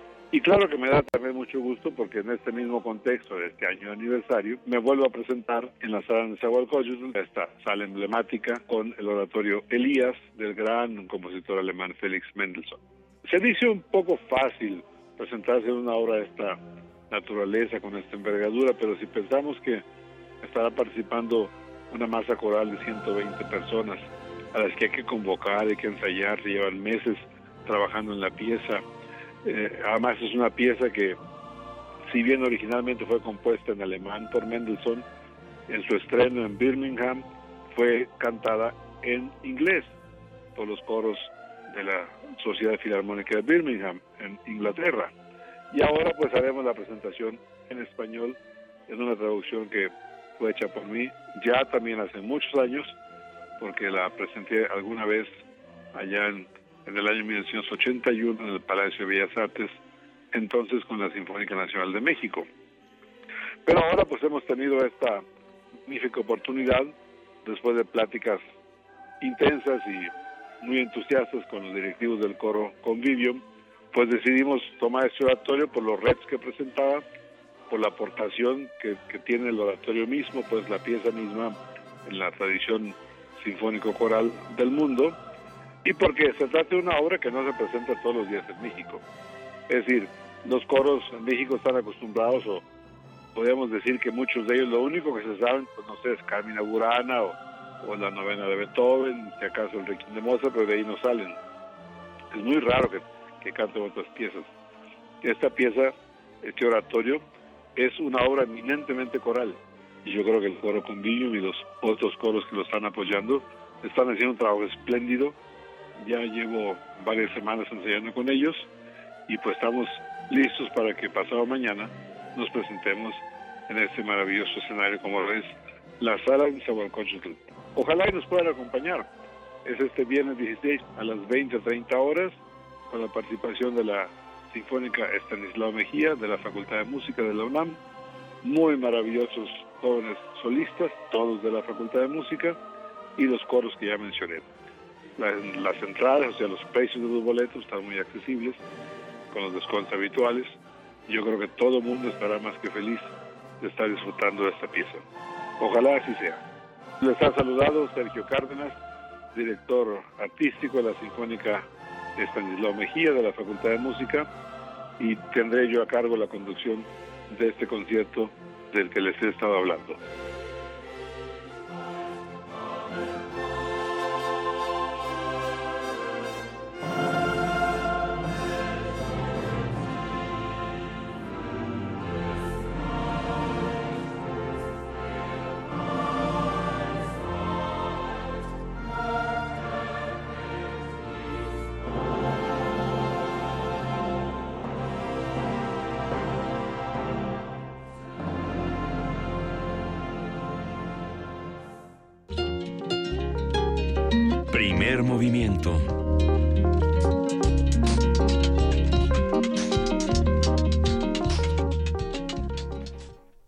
La mañana con 50 minutos eh, y sí, nos hace la invitación Sergio Cárdenas para este concierto mañana 16 de junio en la sala Nezahualcóyotl a las ocho y media, el oratorio Elías de Félix Mendelssohn, si, si esta conversación o esta rapsodia de Sergio Cárdenas sobre, eh, sobre Mendelssohn y sobre su oratorio no los convenció de ir, de veras yo ya no sé qué los va a convencer. Porque sí, no, es muy, es muy emocionante lo que dice y es muy emocionante observar su trabajo y ver lo que, lo que está haciendo con esta, con esta orquesta sinfónica y cómo eh, pues finalmente les dan un espacio a, a los cantantes y a los músicos mexicanos que se están formando para, para que tengan, para que puedan presentarse en estos espacios. Eh, pues está hecha la invitación. Son más de 120 voces en el coro, me dice Frida Saldívar. No es, eh, por supuesto, no es poca cosa. Y bueno, pues vayamos a ver qué están haciendo en la Facultad de Música de la UNAM. Tenías tú también una invitación, Miguel Ángel. A propósito de, de los 40 años del restablecimiento de las relaciones entre México y España, la dirección del Ateneo Español en México eh, presenta, es, el marco para presentar hoy a las 19 horas dos libros de Angelina Muñiz Suberman, esta narradora, ensayista y poeta, que es una creadora excepcional y una maestra emérita de la, de la universidad, de la UNAM, y van a presentar eh, las Dulcinea Encantada y Las Confidentes, Luz, Luzma Becerra, Eduardo Cerdán, Ana María Gomis, Luz Elena Zamudio y la autora. Es hoy, jueves, a las 19 horas, en el Ateneo Español de México, que está en Hamburgo 6, esquina con Berlín, en la Colonia Juárez, en la delegación Cautemoc, y la entrada es libre pues queda hecha la invitación a esta presentación de la maestra Angelina Muñiz Uberman, maestra de nuestra universidad. Y eh, algo, algo también los iba yo a, a, todos nuestros colegas eh, periodistas que eh, se sumen a la participación. Hay que, hay que tiene un previo registro, pero es entrada libre a los grupos de trabajo para construir alternativas para combatir la impunidad en delitos contra la libertad de expresión. Ayer el tema fue lo laboral, eh, hoy es, seguridad social y continúa el tema de lo laboral y la, el tema de las eh, iniciativas de ley, la protección que planteó el presidente Peña Nieto y, las, y la, la CONAGO para combatir la inseguridad a los periodistas va a estar en el Palacio Postal en Tacuba y Eje Central en el Palacio Postal a las de las 9 de la mañana a las 7 de la noche y concluye el próximo viernes. Sí, habrá que, que platicarlo eh, la semana que entra para que nos digan, estamos viendo en las fotografías que puso arroba horizontal MX, esta organización de periodistas y, y, de, y que se dedica a la reflexión en términos de agenda pública y de periodismo. Eh, estamos viendo en las fotos de su Twitter que está eh, que está Pepe Rebeles, que están eh, que están varias generaciones de periodistas mexicanos, ¿no? Eh, desde los más jóvenes hasta unos ya mucho más consagrados. Ayer lo platicábamos con Daniel Moreno, con Daniel Arrea y con eh, con Alejandro Almazán que justamente urge discutir un montón de temas, eh, por supuesto la seguridad en las calles, pero también la seguridad económica y casi alimentaria de nuestros periodistas, cómo, cómo se está entendiendo la labor, cómo se está entendiendo el trabajo. Vamos a platicar a ver con algunos de ellos la próxima semana, con quienes participaron, para que nos digan qué se discutió cómo nos sumamos a esta conversación y qué responsabilidades tenemos para, para con los medios. Habrá que seguirlo. Y ayer justamente atrajo la PGR el caso de Javier Valdés, ya definitivamente queda la, la, la justicia del Estado fuera de, la, de fuera de las líneas de investigación y vamos a ver qué significado tiene esto y qué consecuencias tendrá para aclarar este crimen. Pero no estamos muy muy seguros de que vaya a pasar nada, ¿no? No es así como que nos haya inundado un optimismo brutal. No, no nos ha inundado el optimismo. Eh, porque bueno, pues sí, muchas veces estas son respuestas rápidas y aparentemente fáciles a, una exigencia ciudadana, pero que no se quedan en nada, ¿no? Y que se quedan a lo mejor en que entra alguien a la cárcel, no sabemos bien si, si tuvo que ver si, o si no, y por supuesto los, los problemas de origen ahí siguen, ¿no? Lo hablábamos ayer, lo seguiremos platicando, por supuesto, en este espacio porque hay muchas cosas que cambiar de fondo. Pero nosotros ya casi nos vamos, son estamos a punto de terminar este programa, pero no podemos irnos sin saber qué va a pasar hoy en Radio UNAM y para decírnoslo todo ya está llegando a esta cabina. Hola, desplomándose por esta cabina. Vania Nuche, ¿cómo estás? Muy bien, muchas gracias. Qué bueno. todavía. ¿Te quedaste ayer hasta altas horas de la noche? Sí, nos quedamos hasta terminando resistencia modulada. Abajo de las mesas. Sí, pero tengo estoy la segura de que ahorita aparece alguno por la terraza, reptando por la terraza. Sí, estuvo muy, muy bueno. Gracias a todos los que nos acompañaron durante toda nuestra transmisión. Y seguimos celebrando, seguimos celebrando los 80 años de Radio UNAM. Y por eso queremos invitarlos a que no se pierdan la serie Ayón Pensar el Pensamiento Crítico del Arte. Hoy a las 12 horas, después de Calmecali se me olvidó decirles, a las 10 de la mañana por el 96.1 de FM Calme Cali y síganse con Ayón Pensar, el pensamiento crítico del arte a las 12 horas, también por el 96.1 de FM. El tema de hoy será la teoría de las artes vistas en Radio UNAM. Eh, en el marco de estos 80 años. Entonces no se lo pierdan y aprovecho también para recordarles que el próximo sábado a las 2 de la tarde habrá un performance sonoro de esta serie en la terraza de Radio UNAM. Eh, presentan Otto Cázares, Enrique Arriaga y nuestra productora Frida Saldívar, no se lo pierdan. También tendremos el mismo sábado un radioteatro por los niños de Hocus Pocus, el infinito y fascinante planeta llamado Radio, no se lo pierdan, en eh, Hocus Pocus a las 10 de la mañana. Y quédense porque habrá un taller de radio para niños, van a poder grabar su programa y se van a poder llevar su disco, va a estar muy bueno, sigan nuestra transmisión por www.radiounam.unam.mx. Lo del taller de radio para niños, ¿cuándo es? ¿Cómo es? El mismo sábado, vengan para Hocus Pocus y eh, se quedan al radioteatro, el infinito y fascinante planeta llamado radio. Y al terminar va a haber un taller de radio para niños, van a grabar y se van a poder llevar su, su testigo de la grabación. Eh, por supuesto, también tenemos mucha programación por el 860 de AM, por el 96.1 de FM. Hoy a la una de la tarde tenemos Prisma RU con mucha información sobre el mundo, sobre nuestra universidad. Y eh, posteriormente, panorama del jazz con música a las 7 de la noche, resistencia modulada en la noche también a las 8 de la noche para que disfruten más de la música, cultivo de ejercios, mucha programación y. Eh, bueno, chequen nuestro podcast también. Eh, ¿Qué más les iba a decir? Ah, los ganadores. Eh, diablos, dejé la... ¿Dejaste la hojita? La hojita, pero bueno, ya tienen toda la información correspondiente. Eh, recuerden escribirnos en redes sociales como arroba Radio UNAM, a Primer Movimiento, arroba P Movimiento. Y escríbanos también, hace mucho que no nos mandan postales sonoras, primermovimientounam arroba gmail.com. Y ya nos vamos, nos eh, vamos a cerrar esta selección musical del día de Ricardo Peláez con la versión original de Mbube o El León duerme esta noche, como se le conoce popularmente, interpretada por su compositor original Solomon Linda y los Evening Birds y enlazada a manera de contraste, una espectacular versión del músico guineano Mori Kanté que hace un arreglo totalmente bailable para el lucimiento del instrumento que él toca, la cora. Así es que muchísimas gracias a Ricardo Peláez, gracias Vania Nuche, gracias a todos los que hicieron posible este programa. Un abrazo a Luisa Iglesias. Gracias Miguel Ángel. Gracias eh, Juana Inés, un placer estar con ustedes. Esto fue Primer Movimiento. El mundo desde la universidad.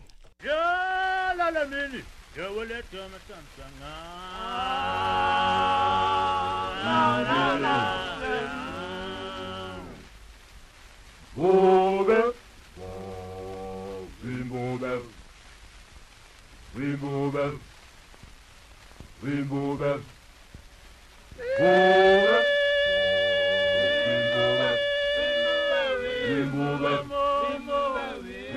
it, move it, ah, move it, move it,